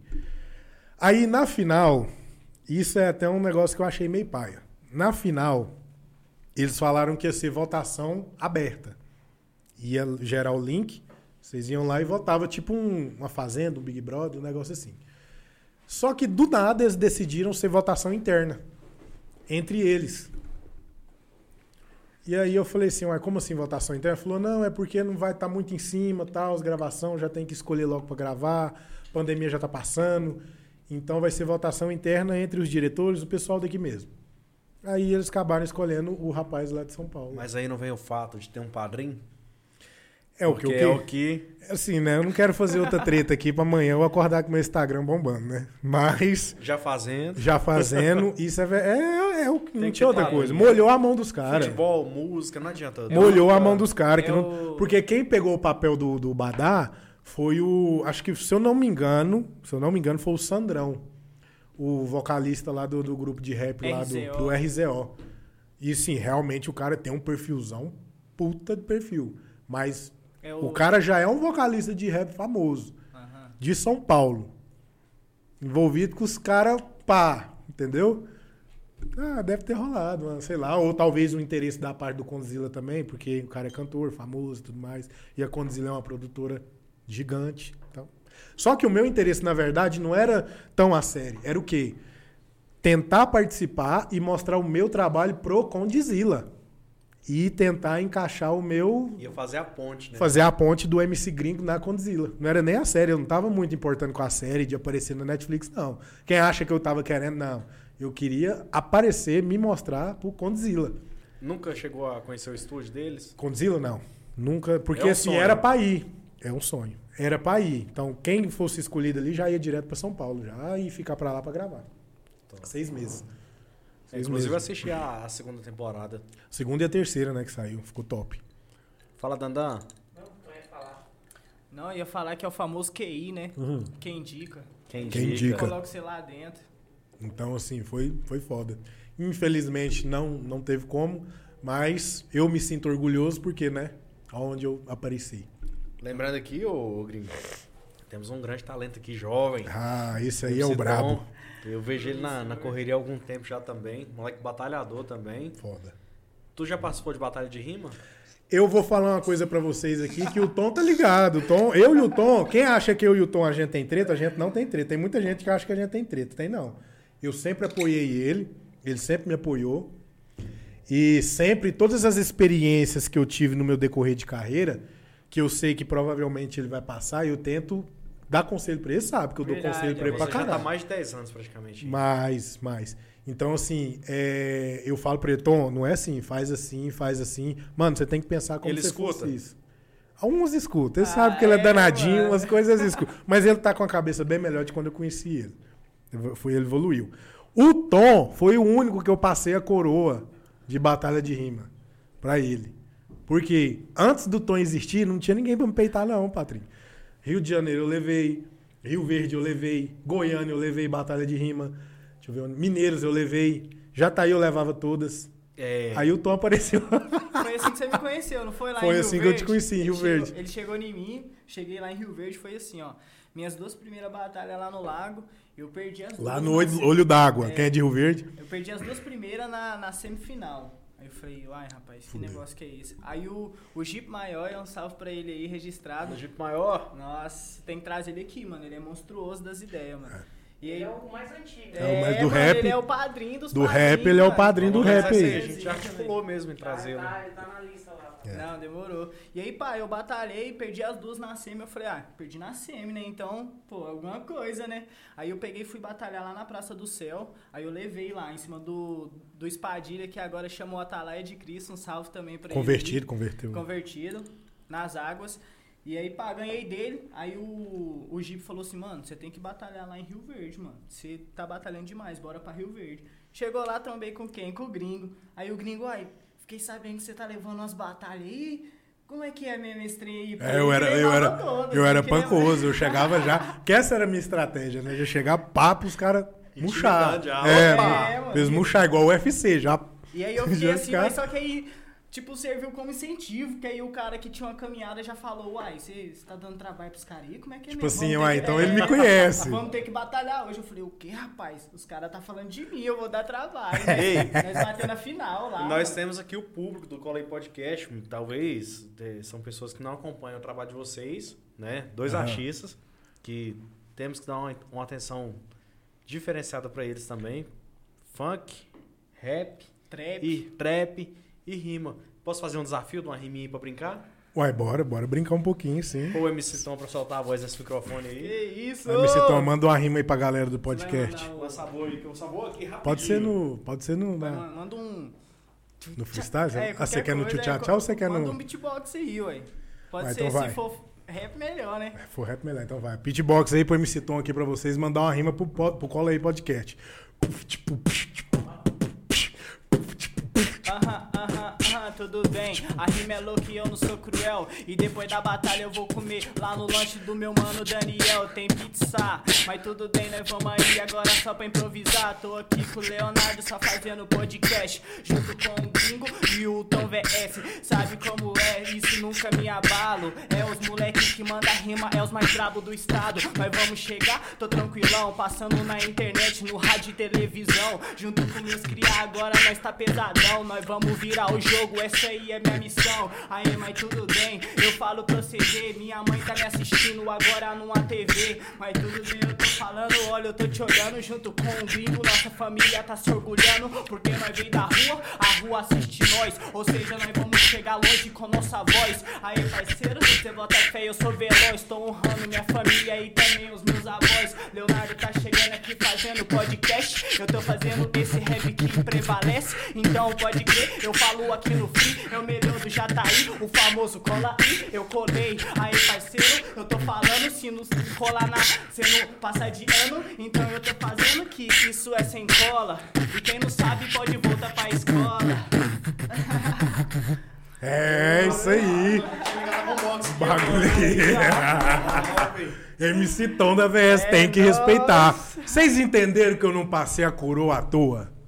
Vocês entenderam, né? Não, O e, cara é foda, mano. eu fui no banheiro ali e falei, rapaz, ligaram a bombox. Ligaram o som, né? Então, gente, o Tom foi o único que eu passei a coroa. Foi numa batalha de rima, né? A gente batalhou. Batalhando todas as vezes. Aí os caras até desistiam, né, não, Tom? Os caras até olhavam assim, a hora que via o Tom e via eu, falava, ah, não, velho, vai dar os Assim, dois, mano. Nós batalhou três vezes e as três foi final. Uhum. Tipo, eu não achava eliminando todos e ele na outra achava eliminando Podia todos. estar mano. quem fosse, mano. É Três tipo assim, final. nós olhávamos um pro outro e falava, é o C, mano. É o C. Nós ia pra final. Os caras chegam a desanimar, velho. Aí teve um dia que eu fui batalhar, que eu já falei assim, que tipo assim, eu já tava mais escolhendo o ramo profissional do funk e tudo mais. E aí eu peguei e falei assim, velho, eu já tô mais de boa desse negócio de batalha. Já não tava com aquele pique assim mais, sabe? Aí nós batalhando, olha o tanto que foi engraçado. É, Foi lá no. Na Pneucap aquela vez, lembra? Entendi mais. Cara, eu batalhei, o Tom batalhou, ganhou. Você não perdeu nenhuma, né? Ah, ah. Ele não perdeu nenhuma. Aí eu perdi uma pra um cara lá, não lembro quem, e eu saí na repescagem. Aí na repescagem, pra quem não entende muito de batalha, você vai pegando os outros caras de novo. Aí, meu amigo, eu fui deitando um por um. Falei, eu não vou, de- vou deitar mais não. E aí eu fui, eu perdi a uma lá porque eu não gosto de rimar em batida lenta. Eu gosto de rimar mais rápido, igual ele fez aí. Se eu rimar devagar, eu, eu embaralho, eu não gosto. Aí soltaram uma, uma base lenta lá, e aí eu enrolei e o cara já dominava uma batida mais lenta, ganhou de mim. Aí na repescagem não teve batida lenta, não teve nada não. Eu vim deitando, um por um, um por um, um por um. Chegou no tom. Aí eu- nós empatou, né? Não, você saiu da repescagem e foi batalhando até chegar na final comigo. Então, aí eu fui derrubando um por um, por um, por um. Cheguei na final, eu e o Tom. Três rounds. Três rounds, três rounds. Três rounds, o pessoal queria mais batalha. Queria mais batalha, Não tipo- pode mais de três rounds. E aí ele falou, não, mano, o que, que é isso? O povo não tem que ter mais, nós não sabe quem ganhou. Aí ele pegou e falou, não. Aí no terceiro, porque tipo assim, você faz o primeiro round, aí os caras. Vocês querem segundo? É o terceiro, né? Ou é terceiro? É, terceiro. Faz o primeiro, tem votação. Tem votação. Aí sai um vencedor. Aí deu empate. Faz o segundo. Aí o segundo, o povo pergunta quem quer é votação, né? Sim. Eles queriam outro round. Deu o terceiro, o povo queria outro round. Não, tem que ser outro, que nós não sabemos quem ganhou, não sei o que, não sei o que. Eu falei, não, mano, o Tom é brabo. Aí eu falei, ó, eu peguei o microfone Eu não tenho vergonha de falar isso, nem tive vergonha lá na hora. Peguei o microfone e falei, mano, é do cara. O cara é melhor que eu, não tem jeito. Se eu for cantar. E eu realmente, se eu fosse fazer outra batalha, eu ia passar vergonha. Não tinha mais o que falar. Entendeu? Não que a minha rima é decorada, mas é porque o cara é brabo, mano. Não tinha mais o que falar. Falei, não, mano, pega a coroa que é sua. Acabou. Hoje a Massa, coroa do pô. gringo passa pro Tom. E, E, não aí foi onde eu combinado passei. aqui, até a, a, a entrevista em si Não, não nada. foi combinada. né? Nada. Eu Nós não chegou- sabia mesmo que vocês tinham feito esse desafio aí. Demais, nós já batalhamos. Massa, Nós conheceu pô. sim. E por causa disso, os outros acham que a gente é tretado. Porque ele é do tipo, né, do rap ou do funk, e a gente já batalhou muito. Porque tem muita gente da mente pequena que pensa assim. Sim, mas é por causa que aqui de fora, nós é uma coisa. Lá dentro da batalha, meu amigo. Não, lá dentro da batalha vocês veem as rimas que nós soltamos um pro outro. É como Ixi, se nós nem se conhecêssemos, entendeu? Treta O mesmo assim, é- de um cantar assim, quase beijando o outro e o pau torar. Vai, vai brigar, vai, vai dar murro no outro. Parecia gringo? UFC. Teve uma época aí, agora recentemente, que você teve uma ida pra Goiânia. Ficou um período em Goiânia, fazendo shows por Quem? lá. Até com, com o Stênio. Stênio Black, Stênio Black, ah, salve aí pro Stênio Black aí. Foi ele que me levou. Stênio Black loja. fez uma ponte loja. mim. Da loja. Olha, ele falou que nós ia fazer um som, vai sair esse som aí da loja. Stênio Black fez a ponte aí pra mim lá pra Goiânia e tal. Foi uma experiência grande. Foi muito boa e também foi na onde eu vi que Goiânia realmente. Lá tem panelinha ou não? É o que eu ia falar agora. Realmente a panelinha lá é grande, cara. É. Goiânia eu tentei pra Goiânia duas vezes. Duas vezes. A primeira vez eu não tinha experiência nenhuma, metendo a cara, não só em Goiânia, como os outros lugares também. Metendo a cara, fui pra Goiânia, morar na casa de um amigo meu que tá esperando eu mandar um salve pra ele. Alô, Deide, irmãos Dre- Detroit aí, ó, tamo junto. Lá do, da Aparecida de Goiânia, lá, do Serra Azul 2 lá. Colina Azul, Colina Azul 2. E eu morei na casa dele. Conheci ele jogando basquete e pedi pra ele, do nada. Cheguei nele e falei, ô, deixa eu vir pra sua casa aqui, velho, que eu sou MC e tal, eu quero, eu quero tentar alguma coisa aqui, que é Goiânia, né? Fui pra lá e foi, assim, tive uma experiência também. Nada legal. Tomei no cu até o Ni lá. e assim, velho, você ter uma noção, quando a gente sonha, velho. Por isso a música dos Racionais fala, né? Sonhar ou sobreviver. Cara, eu saí lá do Colina Azul 2, não sei se você conhece. Não. Mas eu vou te dar uma, uma logística como daqui de Jataí. Eu acho que não tem nem noção, velho. Eu acho que é como você sair daqui, da onde nós está, ir lá na rodoviária e voltar umas nove vezes. Caraca. Umas nove vezes do estúdio. Do estúdio que os caras falou que ia me ajudar. Que bando, bando safado. Vou falar é assim falar, aqui. pô. Bando de safado. Que fizer. Não, nós vamos te ajudar, vamos te colocar na produtora e tal, não sei o quê. E aí eu não vou falar o nome dos caras, né? Porque mas é tudo desse, tá ligado que é esse. Produtora se vira. Ajuda nós construir a produtora. E os outros MC que eles tinham pegado pra produtora, tudo era tipo assim, leitinho. Não sabia bater uma marreta numa parede pra derrubar. Pedia pra eles fazer uma maceira lá, não sabia nem a medida de uma maceira. Nunca trabalhou na vida. Sempre dependeu da mãe e do pai. E aí o gringão aqui já calejado da vida, né? Já, já com intimidade, já com intimidade com a enxada. Não, eu ajudo e por- em tudo por causa do sonho. Pensando lá na frente, é o que eu falo, pensando lá na frente. Não, eu vou ajudar os caras, que lá na frente os caras vão me ajudar e tal, não sei o quê. Rapaz, foi até a mãe do Deide que comprou um Monarcão na época pra mim. Foi na loja, comprou um Monarcão pra mim. Comprou um Monarcão lá parcelado. Hoje em dia ela tá no céu, que Deus o tenha. Comprou um Monarcão parcelado pra mim. Moça, eu ia a pé, lá do Colina Azul 2, no final daquele trem. Quem é de Goiânia sabe. Lá pra uma esquina abaixo do terminal do Veiga. Uma esquina abaixo. O trem é longe, irmão. Você não tá entendendo, não. É Dá longe. em torno de 30 km aí. Mano, era longe. De bicicleta e era só descida, mais ou menos, praticamente só descida. Dava uns 50 minutos, uma Pra ir hora. Santa Ajuda, né? Ah, pra voltar, meu amigo, eu já não queria mais sonhar com funk, não. Pra voltar era só subida. Na ida era sonho, na E volta era Goiânia, pesadelo. e Goiânia é perigoso, moço, porque, tipo assim, as rodovias era mais era rodovia, e eu de bicicleta, aqueles ônibus, vai, vai. Quem é de Goiânia sabe, os caras, né? Mano, ajudei os caras a construir a produtora, derrubei parede, pintei, ajudei a subir parede, tudo, tudo. Ficou zero, Quando ficou pronta, pé na bunda. Deixaram eu gravar uma musiquinha só, arrumava show pros caras, não arrumava nem um show pra mim. Bando de safado. Mas cada um colhe o que planta, porque hoje não tem mais produtora, não tem mais nada. mas tudo isso que passa na vida da gente tem que tirar algum aprendizado, né? Aprendizado, Uma lição. uma lição. Resiliência. É. Então, tipo assim, foi um aprendizado. Foi a primeira vez que eu fui pra Goiânia. Então, voltei pra trás, grilado e tal. Voltei. Aí dessa vez agora que eu fui pra Goiânia foi melhor, né? Já, te, já tinha uma carreira. Falou, hum, vou mexer com maceiro, não. Não, Quero ficar mais vem perto. com esse negócio de ai, aí eu vou te ajudar, que o pai não cai nessa mais não, viu? Se vir já vai levar um de direita já pra ficar esperto. Então, assim, Todo artista ele passa por essa ilusão, né? Do Passa. empresário. Pô, cara, tô Passa. com dinheiro aí, vou te ajudar, vou investir. passa. E nós é- vamos ver mesmo. não ajuda, não ajuda. Muitos é assim, eu acho que 80% ou mais. E quem não for, velho, quem tiver aí uma carreira aí, certo? Independente ou de qualquer forma, se a- achar alguma ajuda, tipo assim, porque eu penso assim, né? Se você não tem profissionais ao seu lado, você tem que usar quem tá do seu lado e tornar eles profissionais pra trabalhar pra você, mano. Já, Tipo assim, já pega essa assim, parte aí e corta, viu? Fazer aqueles cortes lá, que essa frase aí ficou boa. É porque, tipo assim, eu acho que é mais fácil a gente profissionalizar quem tá junto com a gente, porque pra trabalhar comigo tem que ter no mínimo 5 anos de amizade. Um salve pro Tininho aí também que ajudou eu na reforma da parede lá, três dias pra pintar um cômodo. O Daniel riu pra caralho no E- bagulho. eu até lembrei aqui que quando o Tom chegou, ele falou, pô, Léo, eu até demorei um pouquinho porque eu tô na construção do meu estúdio. Aí tu falou aí. Aham. Aí você lembrou, né? Dê valor, dê valor nessas poucas pessoas aí, ó. Você não precisa de 100 pessoas trabalhando pra você, se você tiver uma pessoa que trabalhe por 100, certo? É isso Trabalhando aí. com Aê, moleque, Isso ó. só os cortes pesados. Não, tem que agradecer um salve pro, pro Juninho aí, Juninho Zica, dono da Brabos. Alô, Juninho! Meu pai, bença pai, começou como patrocinador, Ele tá na. Depois live. virou pai Alô, de Juninho! tá ligado? Ei, detalhe, o Juninho ontem fez 5 anos que ele não bebia. Nossa, Promessa braba. Promessa. Né? Inspiração, Teve até cara é bolo. inspiração pra mim, eu te amo, certo? Vou fazer o corre virar, vou aposentar você e sua família. Tô ajudando a cuidar do seu filho, tá? Seu filho tá no rumo certo. Eu tenho dois talentos aqui, ó, e eu já vou deixar gravado. Grava aí, gordinho. Na hora que eles decolar, se não me levar junto, vai ver? Vai. O Chicote vai cantar, eu vou, Vamos vou abrir o verbo. Vou lá no Flow, lá naquele podcast. Vamos decolar junto. Descer a Vai entrar na live outra. Aí os caras fazem aqueles cortes assim, ó. É, empresário que ajudou ele. Empresário, dono de academia, pá, não sei o que. É, os caras. Não, gente, então, aí eu fui. Dessa vez que eu fui pra Goiânia foi melhor um pouco, sabe? Não foi tanto, mas foi uma experiência melhor.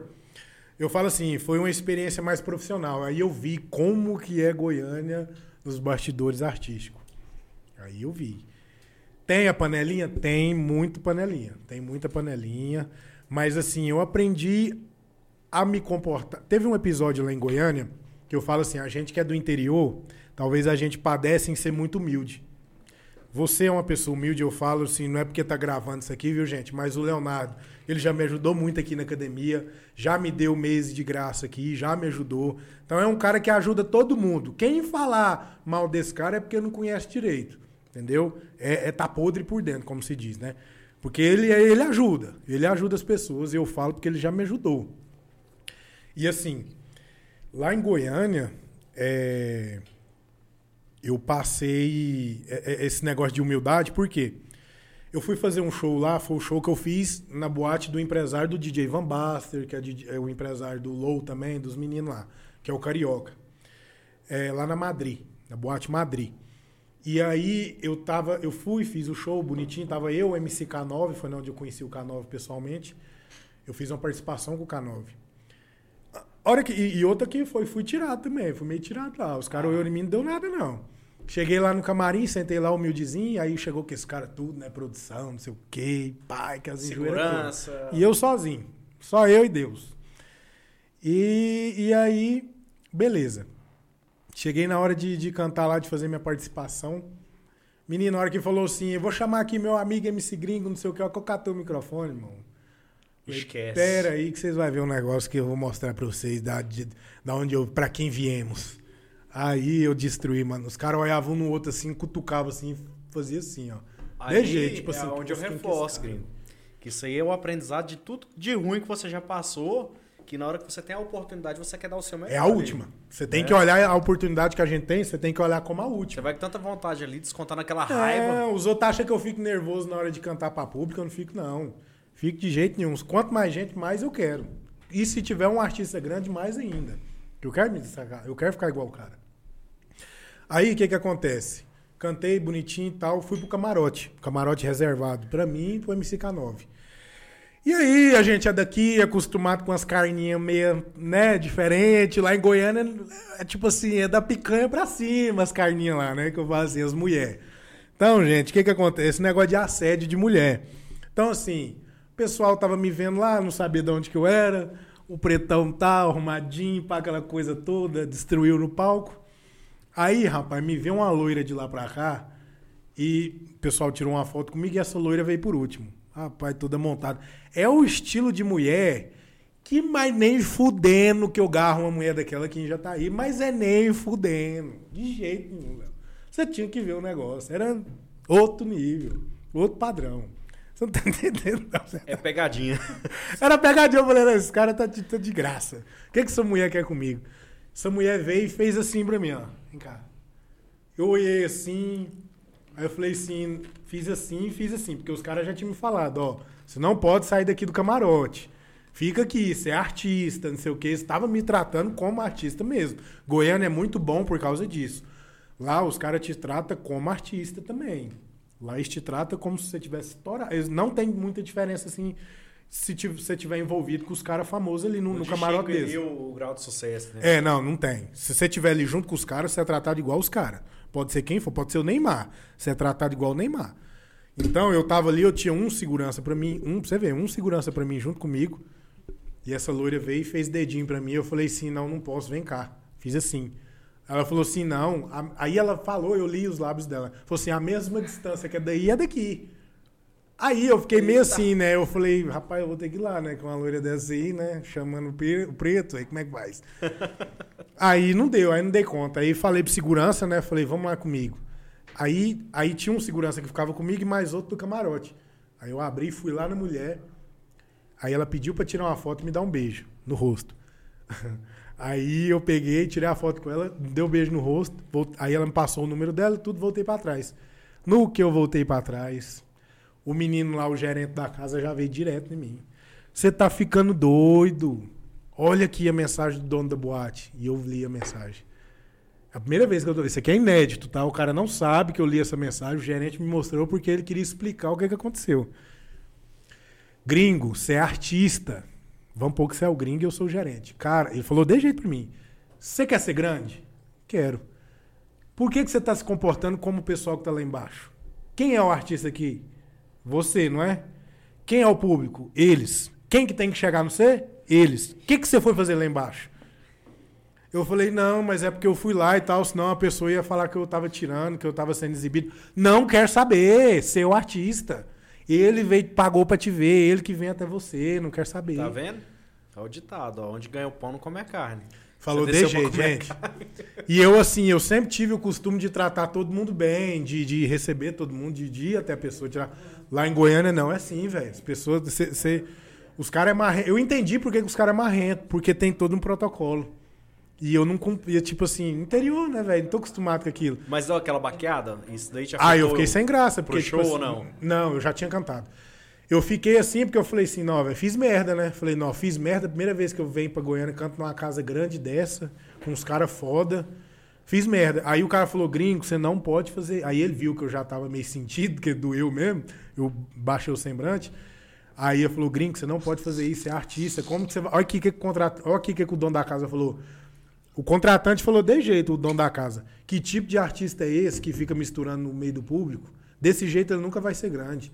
Pede pra ele nunca mais fazer isso, que esse camarote que ele tá sentado aí, eu deixei de vender esse camarote por 6 mil real pra ele tá bebendo e comendo de graça pra ele descer do camarote e misturar no meio de qualquer um. Ou desse jeito. Caramba. E olha só. Igor Palhares esteve aqui com a gente, Que nosso que é artista. isso? Mais brabo da cidade. Baita de um artista. Ele mandou uma pergunta aqui, hein, Gringo? Que inclusive o Igor Palhares foi o primeiro a tirar foto minha, tá? Ah, já primeiro trabalho junto já? Minha Putz, primeira foto artística profissional foi do Igor Palhares, pra quem não sabe. Top. Eu trabalhei com essa foto mais de três anos. Igão, um beijo, gato. Minha primeira foto profissional também como artista foi do Igor Palhares. Tá foi a que mais Ele mandou uma braba perfil. aqui. Fala. O que, que você acha que Manda. falta pra cena do trap e do funk crescer em Jataí? O que que eu acho que falta? Pra falar a verdade, eu acho que falta investimento e, investimento e, e olhar pra gente, visão, investimento e valorização, investimento e visão. Secretaria de Cultura e Eventos de Jataí. Porque, cara, não é só sertanejo. Vocês têm que. A gente também canta um funk, canta um trap. Pessoal, tem público. Rapaz, o que eu fico encabulado, encabulado, é de cantar em, igual, em certos lugares que eu já cantei aqui em Jataí, que só deu a nata da cidade. A nata. O povo que tem a boa, dinheiro. Do mesmo jeito que o pobre dança funk, o rico dança também. E dança mais que o pobre. Você tem que ver aquelas o, filhas o de Rico papai. ele é mais durinho um pouco. Mas deixa eu tomar um gole desse negócio aqui pra você ver o durinho que ele fica, da hora que toca o batidão. Se torce todinho, parecendo que os ossos é quebrado, né? É, a Anitta, meu amigo, não pega nem beira. Não, não, não. A Anitta já, já foi. Mas o pop tem o swing, mano. O É pop tem o preciso- swing, mas eu tô falando assim, que, gente, todo mundo gosta de funk. Não tem quem não dança na hora que toca uma batida de funk. É automático. Tocou um funk numa festa, você dança. Pode estar onde que for, na melhor festa do mundo. Num castelo ou numa periferia. Tocou funk, qualquer um dança. Então todo mundo gosta. E já tá aí padece disso. De, de, de, de contratar né, um funkeiro ou um, um cantor que canta um rap, um trap, porque gosta, ainda mais o trap agora que tá em muita ascensão. O povo gosta, mas não contrata. Posso fazer Entendeu? polêmica aqui? Agora. E eu apoio. Ei. Gringo, qual foi a maior decepção da sua vida? Não vou nem falar da carreira, não, porque o artista ele já nasce com um dom, né? Então, qual foi a maior decepção da sua vida? Pode ser sem ser artisticamente falando? A maior decepção da minha vida que eu tenho aqui em Jataí é o preconceito que os empresários, talvez não seja nem os donos das empresas, mercados, hotéis ou qualquer seja lá o empreendimento que for. Talvez não é nem os donos, mas funcionário é pago para seguir um, um protocolo, não é? Ok. A minha maior decepção é ele, não é nem eles dar valor em mim que sou artista, e sim no preconceito contra as tatuagens. Jataí é uma cidade muito, muito preconceituosa com tatuagem em questão de RH de emprego. Você sente que a pessoa tá te julgando no olhar ali? Não olha nem o. Me empresta esse caderno aí que eu vai ser tipo meu currículo. Vamos pôr que você é o. Vamos pôr que você é o cara do RH. Eu chego aqui. Boa eu tarde, chego seu aqui. gringo. Tudo bem? Igor Leonardo. Isso, Ai. tudo bem? Ah, Jóia, jóia. tá. Aqui meu currículo, eu queria preencher a vaga e tudo mais. Não, então tá, vou dar uma olhadinha, depois a gente conversa. Agora vamos trocar o papel. Você que tá me enxergando aqui, vamos trocar o papel. Eu sou o cara do RH e a pessoa que tá aqui é eu, gringo, tudo tatuado.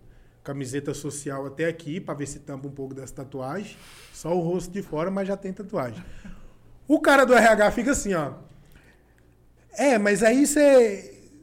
É, você você tem experiência no cargo? Não olha no seu olho. Tem, tudo. E eu olhando no olho da pessoa. Tem, não sei o quê, não sei o quê, não sei o quê. É, aham. É, aí você, eu tô vendo aqui que você já trabalhou não sei no quê. E não olha no currículo, não quer saber. Vai se na sala do colega do lado e já fala, rapaz, fui entrevistar uma mulher e já chegou chorando já. Não, e eu quero. Pode fazer uma polêmica grande aqui envolvendo política? Pode fazer? Claro. Já que é pra fuder, vamos. Corta aqui pra mim. Corta pra mim. Eu só consegui trabalhar na época. Não, ó, lembrando que eu não sou a não gosto de política, eu já vou falar bem claro mesmo. Não sou, não, não curto muito política, entendeu? Então, assim, não sou nem Bolsonaro e nem Lula, tá? Já explicando. Mas, ó, vamos falar daqui de Jataí. A época que eu trabalhei de segurança, não sei se você lembra, Léo. A época que eu trabalhei de segurança aqui foi por causa do Vinícius Luz, na época que ele era prefeito antes da GCM entrar. Por quê? Eu tinha um contato direto com ele, eu conversava com ele. E aí eu cheguei nele e falei, Vinícius, me ajuda a arrumar um emprego. Eu tô passando isso, isso, isso e aquilo. E é só eu e minha mãe em casa e tal, tá difícil. E ele falou, beleza, é, você já trabalhou de quê? Eu falei, não, tenho experiência, muita experiência como garçom, segurança, e fui explicando pra ele. Falou, ó, eu tô precisando de segurança na área. Eu vou ajeitar pra você, eu vou conversar. É era Carlos, Carlos Eduardo? O nome do cara lá da Secretaria de Segurança? Jailton, não? Jailton, já. Ah, Jailton. o Jailton, não tô nem aí se você estiver vendo esse bagulho, não. Mandar um abraço pro Vinícius Jailton. Luz aí, né? Vinícius, ó, um abração pra você. Você me ajudou, você me ajudou. Cara O povo humano, falou mal sabe. de você aqui em Jataí, mas você é um cara bom de coração. Você me ajudou. não é porque você me ajudou, não, mas você Hã? Eu defendo o Vinícius também. Vinícius é Cara, gente boa. Ele Fez? chupou. Ele, ele descascou um abacaxi na pandemia já tá aí, rapaz. que eu Vou te falar, viu? Foi que bonito tirar o chapéu, porque quem é sensato e sabe fazer uma analogia humana, vai ver que o cara foi um bom gestor. Verdade. Ó, Jailton, se tiver me. Eu, eu vi, eu vi o que você falou de mim, tá? Eu vi, que me mostraram. Falei com o Vinícius. o Vi- me mostraram. Safado, velho. Me mostraram. É, tô foda-se. fazer Não, eu esperei, eu esperei esse, eu esperei esse momento aqui pra falar o que vocês não sabem o que eu passo. tava escrito, E não tem script Foi aqui, Deus. não. Não tem. Isso o YouTube não não vai derrubar porque o YouTube nem conhece esse cara. Quem é esse cara perto de nós aqui do Cola aí? É ninguém. Deixa eu falar aqui pra você. Jailton, quem conhece ele, corta e manda com zoom na minha cara aqui, ó. Jailton, secretário de Segurança Pública de Jataí. Sem vergonha. Caralho. Me mostraram a mensagem. Me mostraram a mensagem. Você sabe o que, que ele falou? Você tá ficando doido? Onde você arruma um cara tatuado desse jeito aí pra trabalhar de segurança? Onde você tá com a cabeça, Vinícius? Sabe o que, que o Vinícius falou? Não quero saber. É amigo meu. Eu tenho direito a escolher, a indicar. Não tenho? Tenho. Eu sou prefeito, não sou? É papo. Quem manda é eu. Ó, chupa essa manga, ladrão. chupa essa manga. Botou. Mas por causa do Vinícius. Mas o que eu quero enfatizar aqui é o preconceito. Olha o que, que o cara falou nos bastidores, mano. E olha o que, que eu já não, já não falaram de mim também em outros lugares. certo? Você tá. Falou de jeito. Aí, como o Vinícius, o pica das galáxias veiuda, torta pra esquerda, falou que era pra me pôr, me colocou. E aí eu trabalhei todo. Foi a melhor época da minha vida de emprego. Trabalhei pro Vinícius Luz, segurança, trabalhava na UPA quando estava fechado. É segurança de, de posto público, entendeu? Trabalhei na escola, trabalhei na UPA, trabalhei no Senac, esses lugares. Então trabalhei bem, fiz meu trabalho bem feito. Quanto tempo? Uns, uns, dois anos e meio, mais ou menos. Aí o Vinícius saiu e foi na, na onde colocaram a GCM e tiraram o cargo do- dos seguranças públicos. Aí colocaram a GCM. E pegando esse gancho aí de, de trabalho, eh, eu já tinha uma grande admiração pelo Green, né? Ele já é cliente meu há muitos anos. Só que um certo dia, ele me surpreendeu. Porque a gente acompanha a vida do cara no Ah, Instagram né, tem que falar essa e não vê como que é os bastidores, né? Tô lá no Bart, playboyzada lá, que você Né? sabe que Tô ligado. é é um bar ali da alta sociedade e É. tal, que a playboyzada Mas se assim, reúne. né? Mas, não, deixa quieto. De repente, meu irmão, chega o gringo lá vendendo bombom. Nossa, brabo, mano. Chovendo, tava chovendo esse dia. Bravo. Isso aí eu nunca esqueço. Tava com um amigo meu policial, quem que é esse cara aí? Falei, ah, esse aí é o gringo e tal. Pô, velho, minha admiração pelo moleque agora aumentou. Minha admiração por você foi de 70 ao 100 ali, já era 70. Eu vi no seu Foi olho. ao mano. 100. Eu vi no seu olho. E eu queria ter chegado nele nesse dia aí, falado, porra, gringuinho aí e tal, parabéns. Porque eu, eu já fui mototaxista aqui, já tomei sol, chuva, já tive muito preconceito ali em estar em certas profissões, já fui vendedor, já fui... Então, uma pessoa que tem um poder aquisitivo maior, ela te julga, ela não te ajuda, Julga. Julga muito. entendeu? Julga muito. E nesse dia, o cara tocou meu coração mesmo. Falou, porra, esse moleque aí tem que, tem que fortalecer ele, porque o moleque tá. O Tom também já. Não sei se. se O Tom Já, dele lá de na bicicleta. De bicicleta. Já vendi trufa aí, ó. Um Eu ainda, eu ainda tinha motinha pra andar. O Tom era de, de De bicicleta. bike, família. Eu trabalhava em três trampos, certo? Trabalhava de manhã em um, de tarde em- em outro e de noite eu vendia trufa. E tipo assim, respeito total a todo mundo que sai pra rua aí pra vender, certo? Porque nem todo mundo tem educação de, de tratar a gente. E é isso. Muito obrigado a todo mundo que fortaleceu nós. Cada trufa que vocês compraram de mim, do gringo, foi um pedacinho do sonho da O gente. investimento que vocês investiram no sonho da gente. Olha aí, ó, no mototáxi, por exemplo, quando eu trabalhei um período, na época eu comprei a vaga. E aí, quem não tivesse trabalhando na vaga ia perder. Entendi. Trabalhei, acidentei, perdi uma parte do movimento da mão. E quando eu adquiri minha primeira empresa mesmo, que foi com, com a minha família, o pessoal já falava assim, esse cara é laranja. Da onde que esse cara é mototáxi? Tem condição de comprar isso aí? Nossa, vi Laranja, demais. rapaz, Eu vi demais. Eu acho que eu dava pra fazer uma salada de frutas, tanto nome de fruta que colocava. Laranja, banana, maçã, é tudo. Menos Mas- trabalhador. Mas, não vê os bastidores, o que, que você Não passa vê. ali. Se ele soubesse o tanto que a gente trabalha, ele ia achar pouco o que a gente gasta. em comparação ao tanto que a gente trabalha. Aí, só finalizando o meu elogio ao gringo aí, é porque o cara não tem vergonha não, parceiro. Ele tava ali, talvez ele não tava com um, um emprego que, que completava a renda, ele pegou ali, fez os bombons e ia pro barzinho, encarar ali todo mundo ali, vender na humildade, entendeu? Não quer, não quer, beleza, obrigado. O cara que compra ali fortalece muito. Muito, demais, né? vocês não Se sabem cada o um tanto. comprasse um ali, não pesava pra ninguém e salvava E a é- gente demais, né? Nossa, Deixa você eu te não falar, gringo, já aconteceu de alguém pegar e achar tão satisfatório que você tá fazendo comprar tudo? De uma vez? Não, Falar, não tudo quero- de uma vez não, mas muitas e muitas e muitas vezes as pessoas olhavam em mim e falavam, cara, você é foda, velho. Você no patamar que você tá da música, vendendo trufa na rua, mano. Não, toma aqui 20 reais aqui pra, você, pra te ajudar. Não quero trufa, não, Nem vende pra pegava. outro. Demais. Agora, chegar a comprar tudo assim, eu nunca. E aproveitando esse gancho aí, pessoal, a única coisa, Léo, que me entristecia muito de vender trufa na rua é onde eu falo que a pessoa tem que ter um psicológico muito grande, porque se não tiver, é complicado.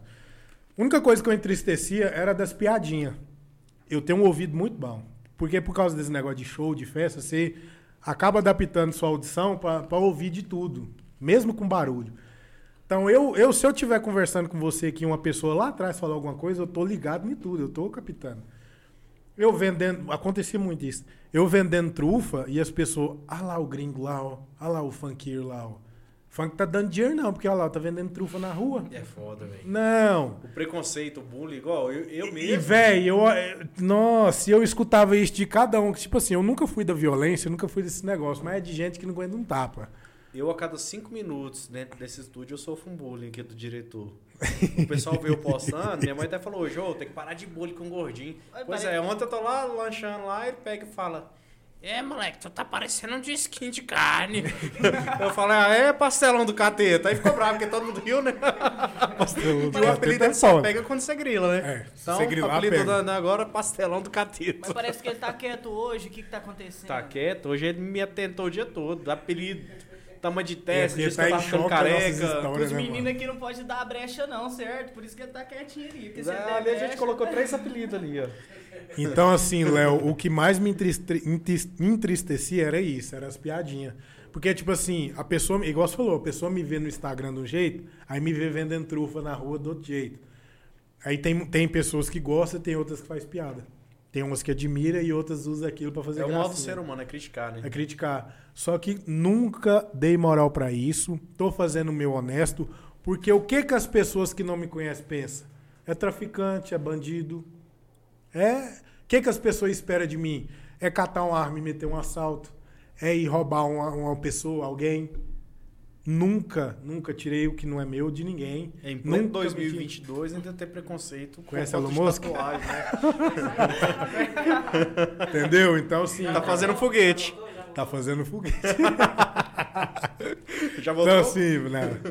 Então assim, cara, o que mais eu acho pai era isso. É porque, tipo assim, eu cheguei nesse nível, por que de vender trufa? Porque eu tava cansado, cansado de chegar no RH e as pessoas do RH ficam olhando as minhas tatuagens em vez de ler o currículo lá, ó, minha, minha, né, o- as profissões que eu já tive. E sequer me dá uma oportunidade de pelo menos o teste que a empresa oferece. Porque eu acho assim, se você der um teste para algum funcionário que foi lá, quer preencher o cargo, deu o teste e a pessoa não se encaixou, ok. Agora você ter um pré-conceito com ele antes dele exercer o cargo, aí não, irmão. Aí você está tirando. E gringo, mas tem um- uma frase que o Zé Ramalho fala. Corta pra mim aí, gordinho. O Zé Ramalho fala que quem tem mel dá mel, quem tem fel dá fel e quem nada tem, nada dá. Então cada pessoa transmite Bonito o essa que frase. tem por dentro. Que isso. Entendeu? Bonita Isso aí frase. aprendeu lá no curso de Direito. MPB, parceiro. Bonita essa frase. avó, ai, a avó e o pai, Bravo, né? bravo. O cara é um poeta. Então, gente, essa época da trufa foi isso. Vendi muita trufa na rua. Obrigado a todos que compraram trufa de mim. Tem não gente tinha vergonha. saudade, inclusive, aí, ó. Não tinha vergonha nenhuma de vender trufa. Eu ia no Bart, eu ia no Isis Bar, eu ia no, no- na Rodeio. Eu ia em tudo quanto é lugar, o gringo tava lá vendendo. Todo quanto é lugar, tanto do rico quanto do pobre. Kizânia, MC. Nossa. Kizana é braba. Que Kizana isso? é o... Falou que tá com saudade das trufas, viu? Tá. Ei, Meu Kizana, amor. um salve pra nós aí. Era do que fazia elas. Não, eu, eu comprava já, porque dá trabalho fazer. Dá. Tem que saber fazer e dá trabalho. Você ainda tá trampando à noite, segurança? Não, não trampo mais à noite de segurança por causa de. Agora, de segurança eu não trampo mais porque realmente influencia na minha carreira. Por quê? Quem tá ali? O mesmo público que me assiste. Entendeu? Então aí a pessoa tá alterada, tá bêbada, ou tá nervosa, sei lá, brigou com a mulher, não sei, catou a mulher na festa, caçou a confusão, eu tenho que estar lá. Eu tenho que entrar no meio. Então, isso interfere no meu no gringo. O Igor Leonardo trabalhando de segurança, a causa pegando a pessoa tomando raiva do gringo também, por conta de eu entrar no meio de um tem, tem que separar. Aí, aí foi na onde eu vi que não tava dando certo, aí eu parei. Você falou do preconceito aí de o pessoal jogar, ah, o cara vai me assaltar. Mas aí, tu já foi assaltado? Não, nunca fui Tu já rodou pra caralho, Rio de Janeiro. Não, nunca fui assaltado, não. É di- di- diferente. Eu já fui pedir informação e acharam que eu ia assaltar. lá, lá em Goiânia, mano. Eu fui pedir informação, a mulher achou que eu ia assaltar, mas tava de noite já, né? Ela tava vindo, vamos um pouquinho do lado esquerdo ou do direito. Eu pedido, de noite, na quebrada, negão tatuadão. Eu Eu, lembrei mas eu também, o jeito. E outra coisa que os outros acham. O meu jeito de conversar é assim, é alto, é meio grosso. As pessoas acham que eu sou nervoso, eu sou estressado, sei lá. Aí eu fui pedir informação pra ela do meu jeito. Falei, ô! eu falei, ô, é. Não, não sei o que, não sei o que. Eu lembrei daquelas pegadinhas de João Kleber aqui agora. Aí a mulher achou que eu ia assaltar ela, não sei o que, isso aí já aconteceu. Agora, eu ser assaltado, não, graças a Deus, nunca, nunca meteram a cara, não. O Tonho mandou aqui até esqueceu, até. Pois é, mano, sou meio ruim da memória, quem conhece sabe. Mas é isso, Eu mano. vou pegar um Red Bullzinho aí, arrocha o homem. Joga Não, pra vou cima, lembrar, vou filho. lembrar, vou lembrar. Eu ia perguntar assim se atualmente, com o que, que você tá trabalhando? Atualmente. Então, atualmente eu tô trabalhando como DJ. DJ Marquinho, ID. Salve DJ Marquinhos! Esse Alô, Marquinhos! Quem tiver vendo, quem for amigo do homem estiver vendo aí, dá um salve nele aí, fala que eu tô falando dele. Atualmente eu tô trabalhando com o DJ Marquinho aqui dentro do estado de Goiás. Fora de Goiás eu tô trabalhando com o DJ Pedro, M- DJ Pedro MPC, um salve aí, meu parceiro, que aí fica melhor a logística, né, para trabalhar de lá para lá. E é isso. Atualmente eu tô trabalhando com esse pessoal. Aí pessoal que eu, que eu contrato para produção de palco, essas coisas eu revezo. Eu levo Sim, um, sim. levo outro. que E É uma tem- coisa mais simples, né? E aí você tem alguma, alguma equipe, algum agente, algum empresário, alguém que corra por você? Não, até hoje é eu. Até hoje é eu que corro atrás de tudo, faço as coisas tudo, corro atrás dos contratantes, converso com eles, que eu já aprendi isso, né? Na, na- na caminhada que a gente tem, não só eu como você, a gente aprende isso, conversar com os caras. Então eu não, assim, não peguei confiança em ninguém ainda para tomar conta da minha carreira, porque realmente você está entregando a sua carreira na mão uma pessoa, fala tá aqui, Sim, né? Cuida para mim e tal. Então não, ainda não achei ninguém confiável para isso. Então ainda tô marcando minhas coisas. ainda. Sim, Mas em breve vai mudar. em breve. Falando em breve, tem alguma, alguma coisa aí, alguma novidade que você quer soltar pros seus fãs aí de projetos futuros? Tem uma música nova minha vindo aí, junto com o DJ Décio Gomes. Décio Gomes é das antigas, não sei se vocês já ouviram falar dele. Mas o Décio Gomes é das antigas. Gente boa, abraçou um projeto meu aí. Porque ele ficava no meu. Ele ficava falando, mano, vamos, vamos gravar um eletrofunk e tal. E tipo assim, eu nunca gravei um eletrofunk, né? Só que tá muito em alta. Não, vamos gravar, não sei o que. Eu falei, é, vambora. Aí gravei aquela capela. Inclusive, gravei a capela lá na VS Records Ô, papai! do MC Tom, a produtora dele. Pessoal que quer gravar funk, trap ou rap, chega no Tom, que o cara sabe mesmo, tem todo o- o- o- o- os materiais lá pra gravar, tem a produtora dele lá tudo bonitinho. Chega nele lá, faz o orçamento. Desafio. Lança, pai. Fala comigo. Fazer a vinhetinha de entrada. Do colo aí. Vou fazer, vou fazer, só mandar a ideia que vocês têm lá. E, mano, lembrando uma coisa que você falou aqui, de que qualquer lugar que toca um funk, as pessoas Dança. se contagiam e dançam. E você sabia que isso aí é matemática pura, mano. Tipo, a sequência de batidas influencia bastante na movimentação e no ânimo da pessoa. É. Igual axé. Axé, você vai escutar axé tipo... Tuts, tu, tu, tuts, tu, tu, tuts, tu, tu, tuts. Você escuta axé, ó... É, você dança, você balança, é, tipo né? assim, é contado isso aí, igual eletrofunk, tem muita batida. Então o que você escuta é igual o funk. O funk, se você souber a métrica, e inclusive ele foi gravar uma lá em casa, lá no, no estúdio lá, os vizinhos, velho. O pai canta putaria, né? Não vou nem falar dos vizinhos. Os vizinhos ficaram impressionados, mas eles sabem que isso é conteúdo profissional, certo? As crianças já saíram da Eles sala. acham que aí. eles botaram até um fone de ouvido se tivesse criança do lado lá, botou até um fone de ouvido. que- Da Leste, MC da Leste, já cantou com ele? que. Não, o da Leste eu não cheguei a conhecer ele. O da Leste, inclusive, foi na época que eu fui a primeira vez pra Goiânia que ele estourou aquela música Angra dos Reis lá. Cheguei, saí fora, voltei, mas tô Tem a campanha. É, da Leste, brabo. Foi nessa época aí que eu comecei o funk mesmo. E Comecei atualmente música. 2022, quem que é a sua maior referência? Ai, tem tantas, cara. Mas, assim, a pessoa que eu não esqueço mesmo, que eu tive a oportunidade de conhecer atualmente, que já se foi, é o Kevin. O Kevin. Fisionomia O Kevin eu conheci pô. ele do nada, mano. Do nada, assim. Foi um trem, assim, muito assim. Estarado, Kevin. Muito assim. Porque eu tava num lugar, num lounge, na onde ele passou. E eu vi ele, não, vou tirar uma foto aqui, não sei o que, não sei o que. Puf, tirei a foto, conheci o cara. O cara foi embora. Massa, velho. Foi assim, muito rápido. Igual quando eu tava lá em Goiânia, que, não te- que eu não tive a oportunidade de conhecer, que até os meninos, o Stênio, os meninos cantou no aniversário da, da mãe da Marília Mendonça, antes dela morrer. O aniversário da mãe da Marília Mendonça foi antes dela morrer. Foi nas vésperas ali. Foi, né? na- é, foi pouca coisa antes. um final de semana antes. Isso. No dia eu tava fazendo show, senão eu tinha acompanhado, os meninos foram cantar pagode, né? Eu podia ter ido com eles, mas não deu porque eu tinha show no dia. Era pra não ter conhecido ela também. Era a galera que você tava andando ali, né? O Stan. Era, a galera do, do Checkmate. Galera do Checkmate lá. E aí não teve como eu conhecer ela. Mas assim, conheci o Kevin. O Kevin, cara, o Kevin era pureza demais. E pra né? galera que vai começar agora, o que, que tu fala aí? O que, que tu deixa de experiência? Pra quem tá começando agora no funk, na música, seja no funk, seja no rap, seja no trap, cara, não desiste. Não desiste mesmo. Corre atrás. Não fica visando dinheiro. Não vai em onda de negócio de internet, de ai, que eu vou fazer isso pra me ganhar dinheiro amanhã, que não sei o que, que não sei o que. As coisas não é assim. É degrau por degrau. Você vai aguentar humilhação, você vai aguentar deboche, você vai aguentar tudo de ruim primeiro pra depois começar a vir as coisas boas.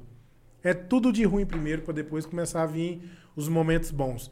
Então não desiste. Eu tô na luta até hoje, o Tom tá na luta até hoje. Lógico, num patamarzinho diferente, mas não deixa de lutar. E quanto mais você sobe, mais é exigido de você. Mais e mais e mais e mais.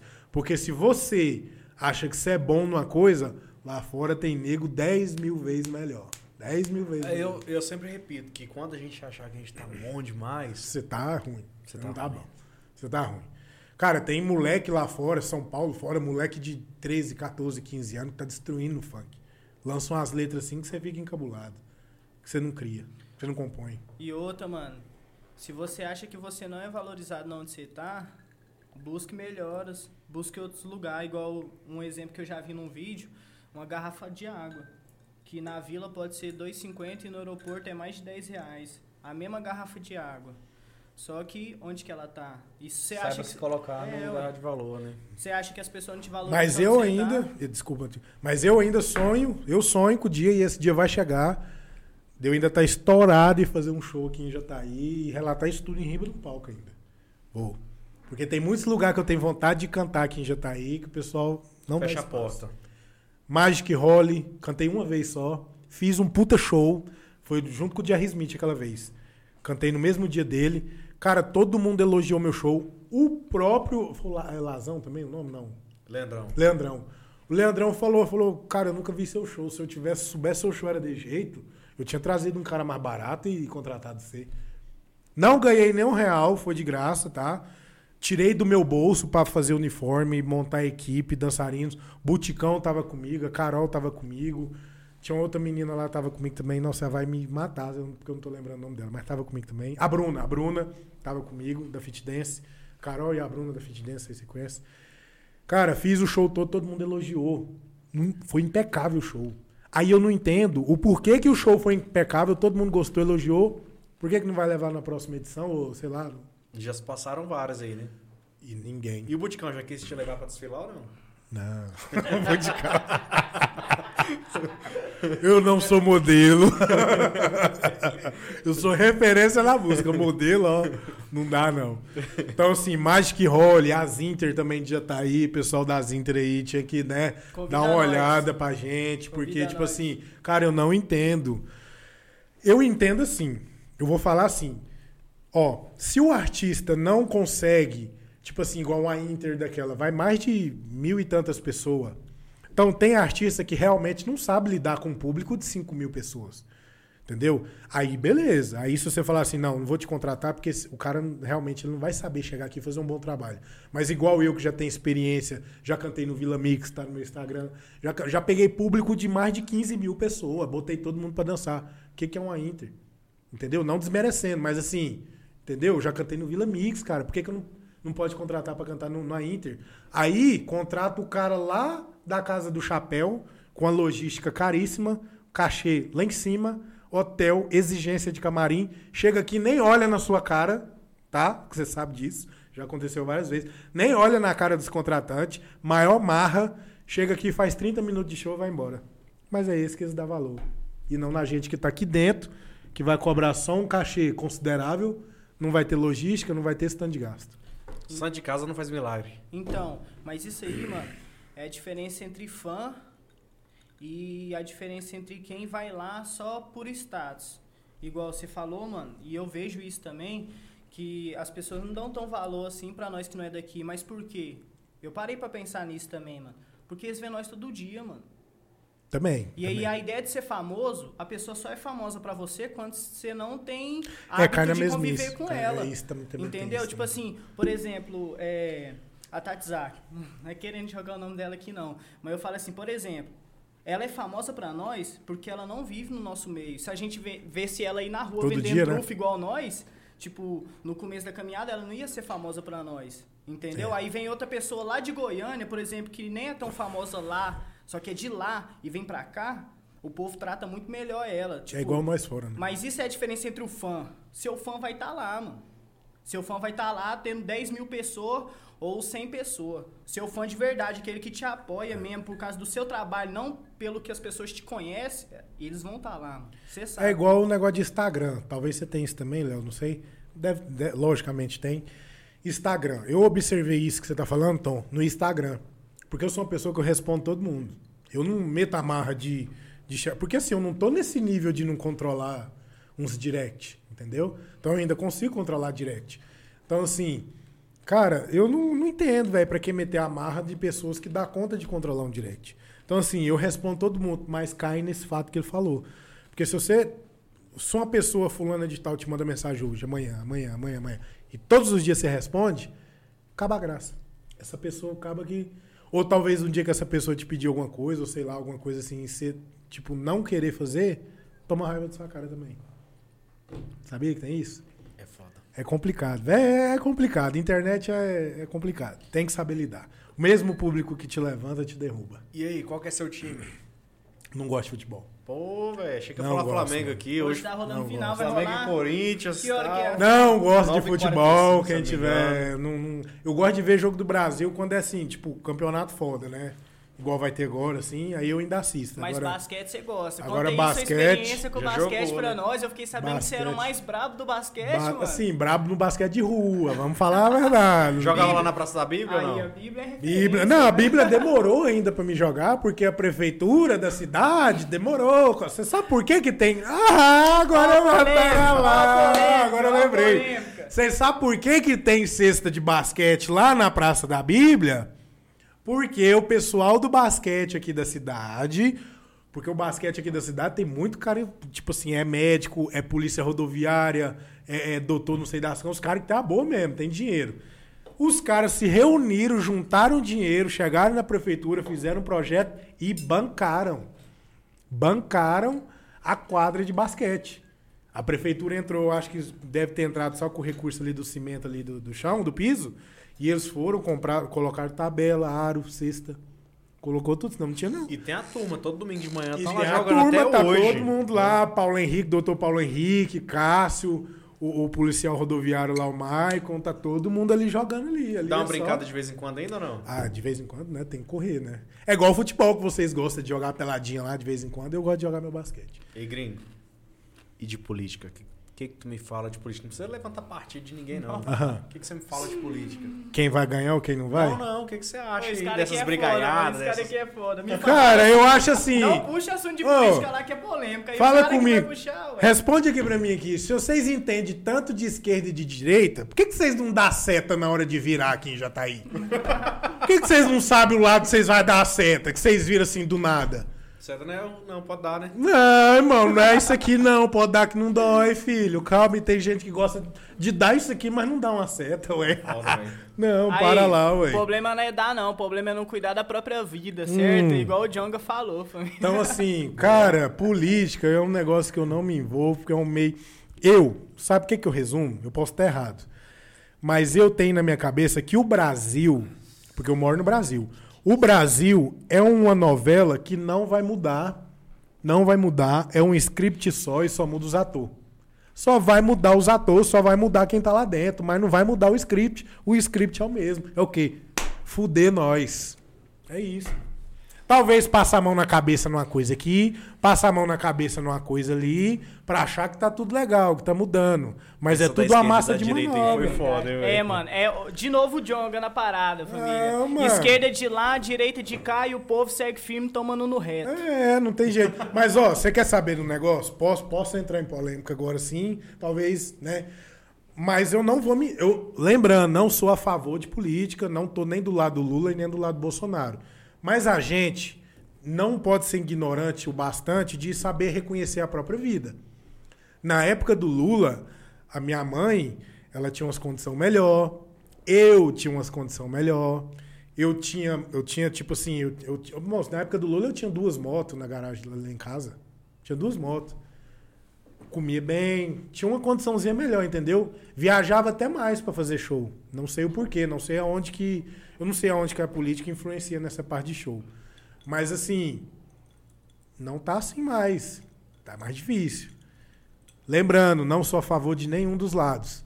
Mas eu. Expondo a situação da sua Mas vida, expondo né? a situação da minha vida de partido para partido, na época do Lula eu vivia melhor.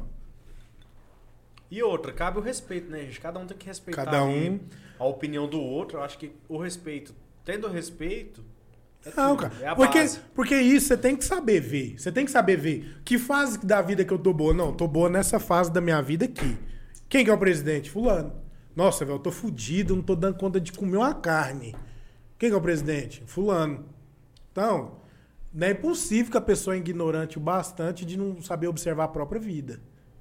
É, política, futebol, religião são E temas- mulher? Pô, e mulher. Ninguém são mete temas a colher. de discutir né? Com certeza. Então, voltando aí no assunto polêmico aí, já vazou algum nudes? Ah, rapaz. Vamos pra parte que importa, esquece política aí. Rapaz, uma vez vazou um nudes meu, vazou, vazou, vazou. Eu mandei pra uma menina um nudezinho, todo mundo já mandou um nudezinho. Quem não mandou um nudezinho, não, não, tá, não vive. Mandei Atire. um nudezinho, pá, né? né? E aí, a menina falou assim, nossa, o gringo me mandou um nudes. Foi desse jeito que o nudes vazou. Aí a outra menina que tava com a mentira, você não conversa com o gringo, não, o cara é MC, não sei o quê, não vai te dar moral. Aqui, ó, mostrou o nudes. Me manda. Nossa, amiga, não sei o que, me passa o contato dele. Não, eu só eu converso com ele. Beleza. A menina me vai no banheiro e deixa o celular desbloqueado. A colega dela que queria meu número e o nudes foi lá, pegou o nudes, mandou pro WhatsApp dela, caso dos era colega, né? Pegou o celular da menina, mandou pro WhatsApp dela e vazou o nudes. Isso aí é uma novela mexicana, moço. Aí vazou, vazou o garotão, Tu vazou. recebe nudes também ou não? Ah, até isso? Instagram é terra de ninguém, né? Direct do homem parece um OnlyFans.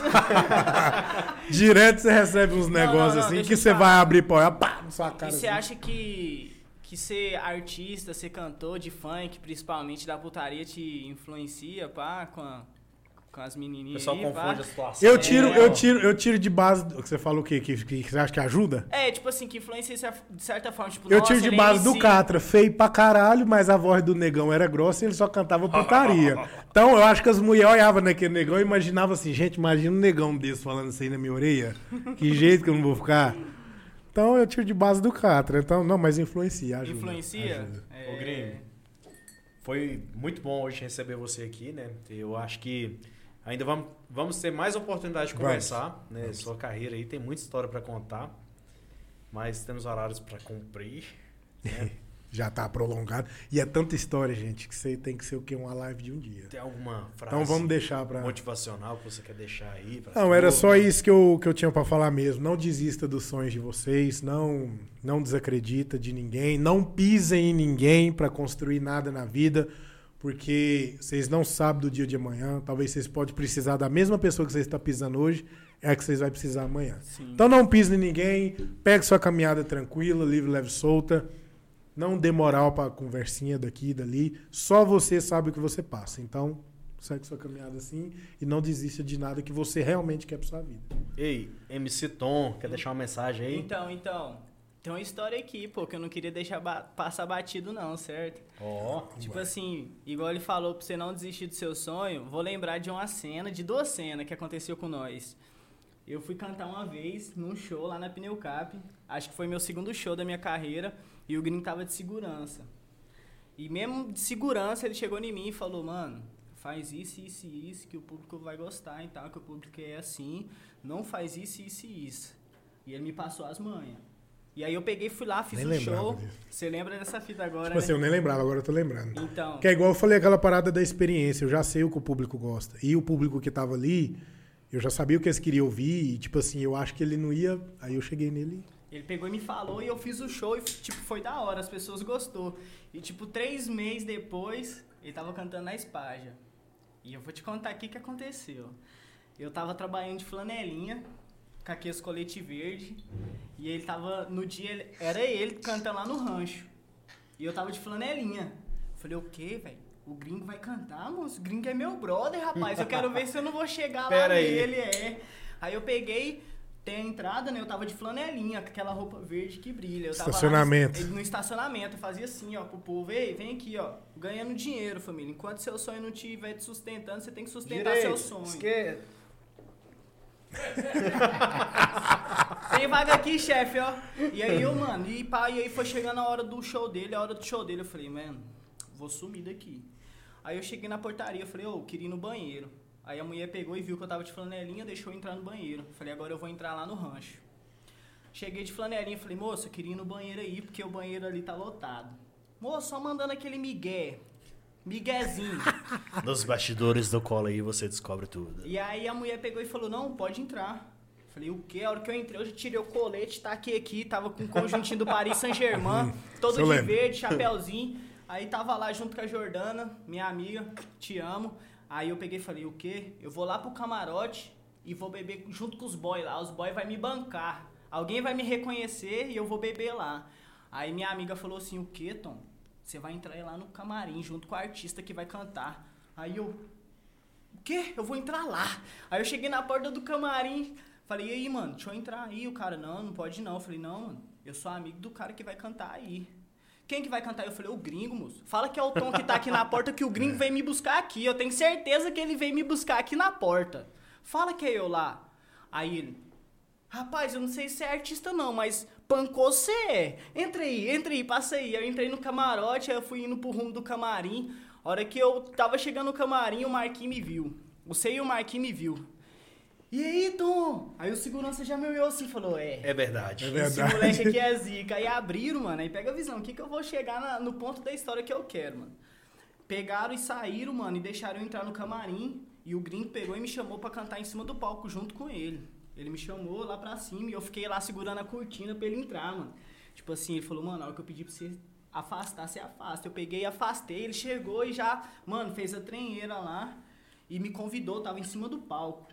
Eu saí de, de flanelinha pra estar em cima do palco junto com o artista principal que tava lá de funk.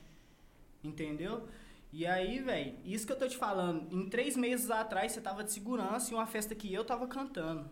E, tipo, em três meses depois, você tava como artista principal de funk da Pecuária, que é, tipo, o maior evento que tem aqui na cidade, assim, que junta mais pessoas. E eu tava lá no palco junto com ele, as pessoas pediu pra tirar foto comigo. E aproveitando o gancho, família, não desista do seu sonho, certo, velho? Se você não acreditar no seu sonho, quem que vai acreditar? Finalizando, é porque um sabe o que o outro passa, né, mano? Só quem passa sabe, né? Gente, meninos, uma honra ter recebido vocês aqui hoje. Uma honra ter entrado aí na casa de cada um de vocês. Esse episódio ainda vai rolar muito aí, teve polêmica. Teve né? bastante. Vou fazer uns cortes massa pra mandar pra turma.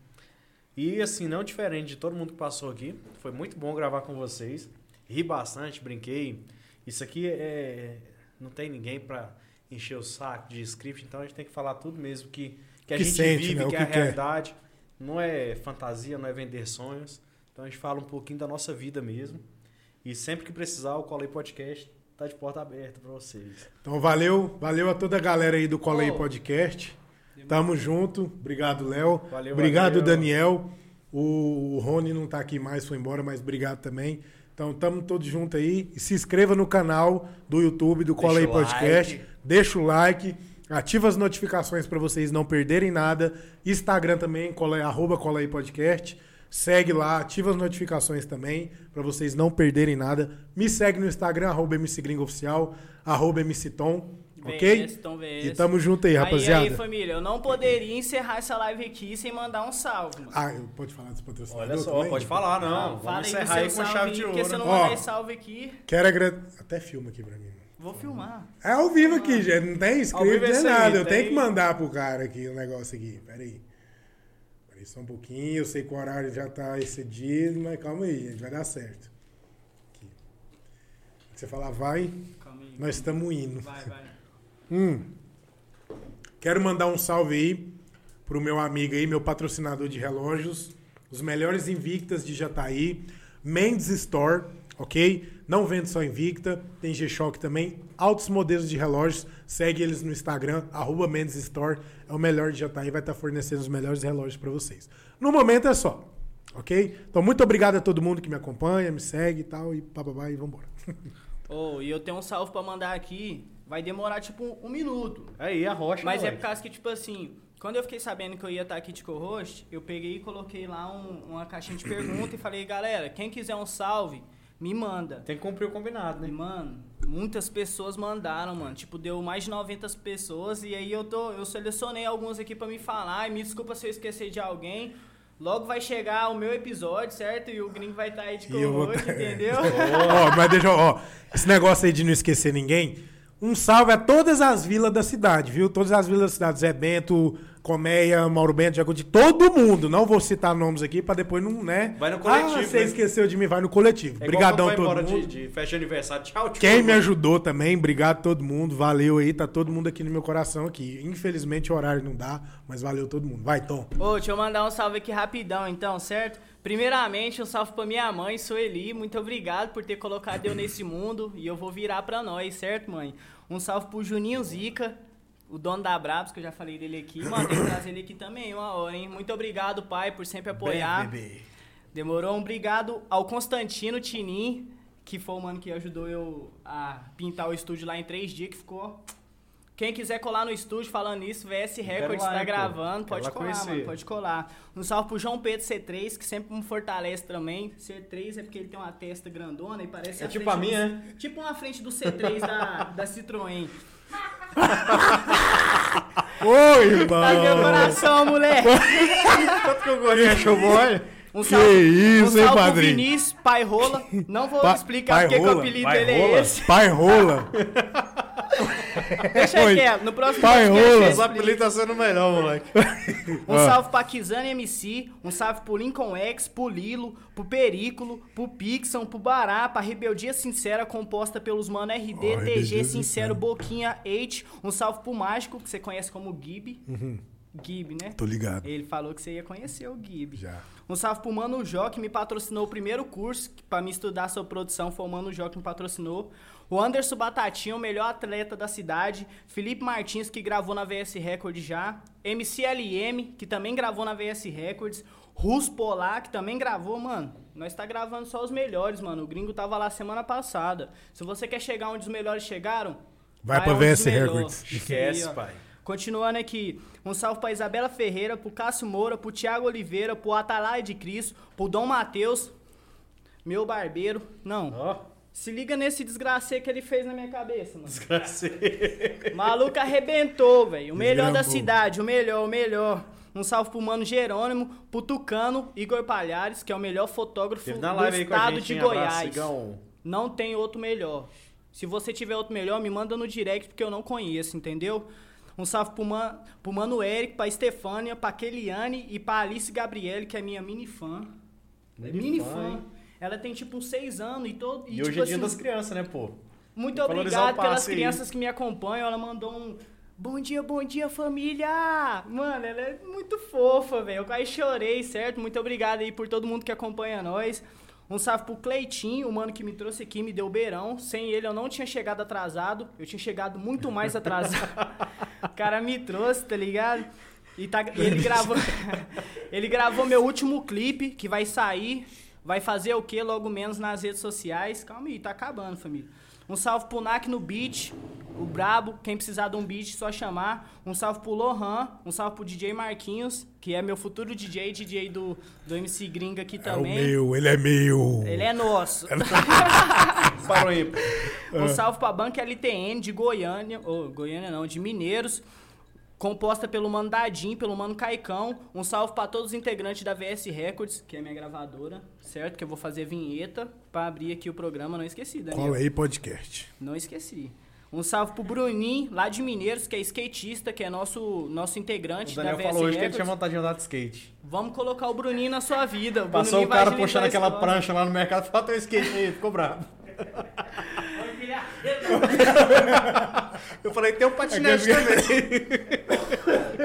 Um salve pro seu Zé. Um Corta salve essa parte. Um salve pro Lincoln X, um salve pro seu Zé, pro Enizinho no beat, pro Juninho Zica, meu pai, pro Arlen e pra futura contratante. Contratada, no caso, contratante é quem contrata, né? Pra futura contratada da VS Records Tawane. E tem só mais o último aqui, os últimos, dos últimos dos últimos. Sem deixar de lado meus manos de Quirinópolis, que sempre me abraça, certo? Batalha do Quiri, Netinho Flows, Ed Red, Preto P, MC Vevelzinho, Fiote no Beat, que juntamente com o Netinho Flows vai lançar o Trap de Quintal, que eu vou estar junto também, logo menos tá nas pistas. Menor Dog, Beijinho MC, Pitbull MC, Cairo de Paranaiguara, Goiás, Suel de Prado da Bahia, Bubina do Quirinópolis, Gustavo Cegão, que me fortaleceu a passagem pra mim lá pra Quirinópolis batalhar, que inclusive, muito obrigado a todo mundo que fortalece nós, tá ligado? Que são poucos, mas poucos que valem milhares. MC Dedé, MC Del Vale do Rio Verde, Arthur de Mineiros e Rodrigo Videomaker lá de Quirinópolis que tá editando meu próximo clipe. E eu acho que é isso. Muito Aí obrigado sim, a todos. tio. Os moleques mandou bem demais aqui hoje. Olha só, não pode esquecer quem teve na live com a gente aí, ó. Mandou aquele abraço, o Juninho Zica, a Kizânia, MC, né? Guilherme Martins, o Atalaia Atalaia de de Cristo. Guilherme, o fisiculturista? Kuma. Fisiculturista, o Guilherme? Um salve aí Isso, pra, Guilherme. pro Alô, Guimas, Guilherme. tá ligado? Guimas lá de Goiânia, dono da loja Pai das Pratas, manda umas pratas pra nós aí que nós vamos usar, certo? Cleiton Alves, William Quintino, Larissa Carreiro. Um abraço aí, galera. todos Todo vocês Beijo, aí. Larissa. aí, agradece. Leomar, E agora, pra matar, pra acabar, faz o corte desse. Esse- corta pra ele. Porque ninguém me perguntou isso, mas eu vou falar. Olha. Meu primeiro patrocínio da minha vida de show foi do meu mano Genaldo. Não sei se você já chegou a Nossa, conhecer o Genaldo. Genaldo. Do Zé Bento. Foi o primeiro cara que me deu minha primeira roupa pra mim fazer show. Ele saiu da casa dele. Isso foi antes dele abrir a loja. Ele falou: Grim, quando eu abrir a loja, eu vou poder te patrocinar. No dia eu tinha um show, ele chegou em mim e falou: Gringo, vou te buscar na sua casa. Vamos lá na loja, eu vou abrir a loja pra você depois do expediente e vou te dar uma roupa pra você fazer show. Foi a primeira roupa da minha vida que eu ganhei pra fazer show. Foi do Mano Genaldo, que hoje está no céu com Deus, graças a Deus aí. E é isso. Pra quem não sabe, meu primeiro patrocínio da minha vida. Se hoje eu tenho patrocínio de relógio, patrocínio de cabelo do Maicon, mas o primeiro, o primeiro cara que abriu as portas foi o Genaldo. E é isso. E eu vou querer esse corte aí pra mim. Então é isso. Que Deus o tenha, mas eu sei que ele tá aqui entre nós vendo isso daí. E valeu, galera. Obrigado, turma. Até mais. Semana que vem estamos de volta ao vivo com vocês aí. Muito obrigado Obrigado. aí todos que permaneceram até o final. Depois do final é nós de novo. É nóis.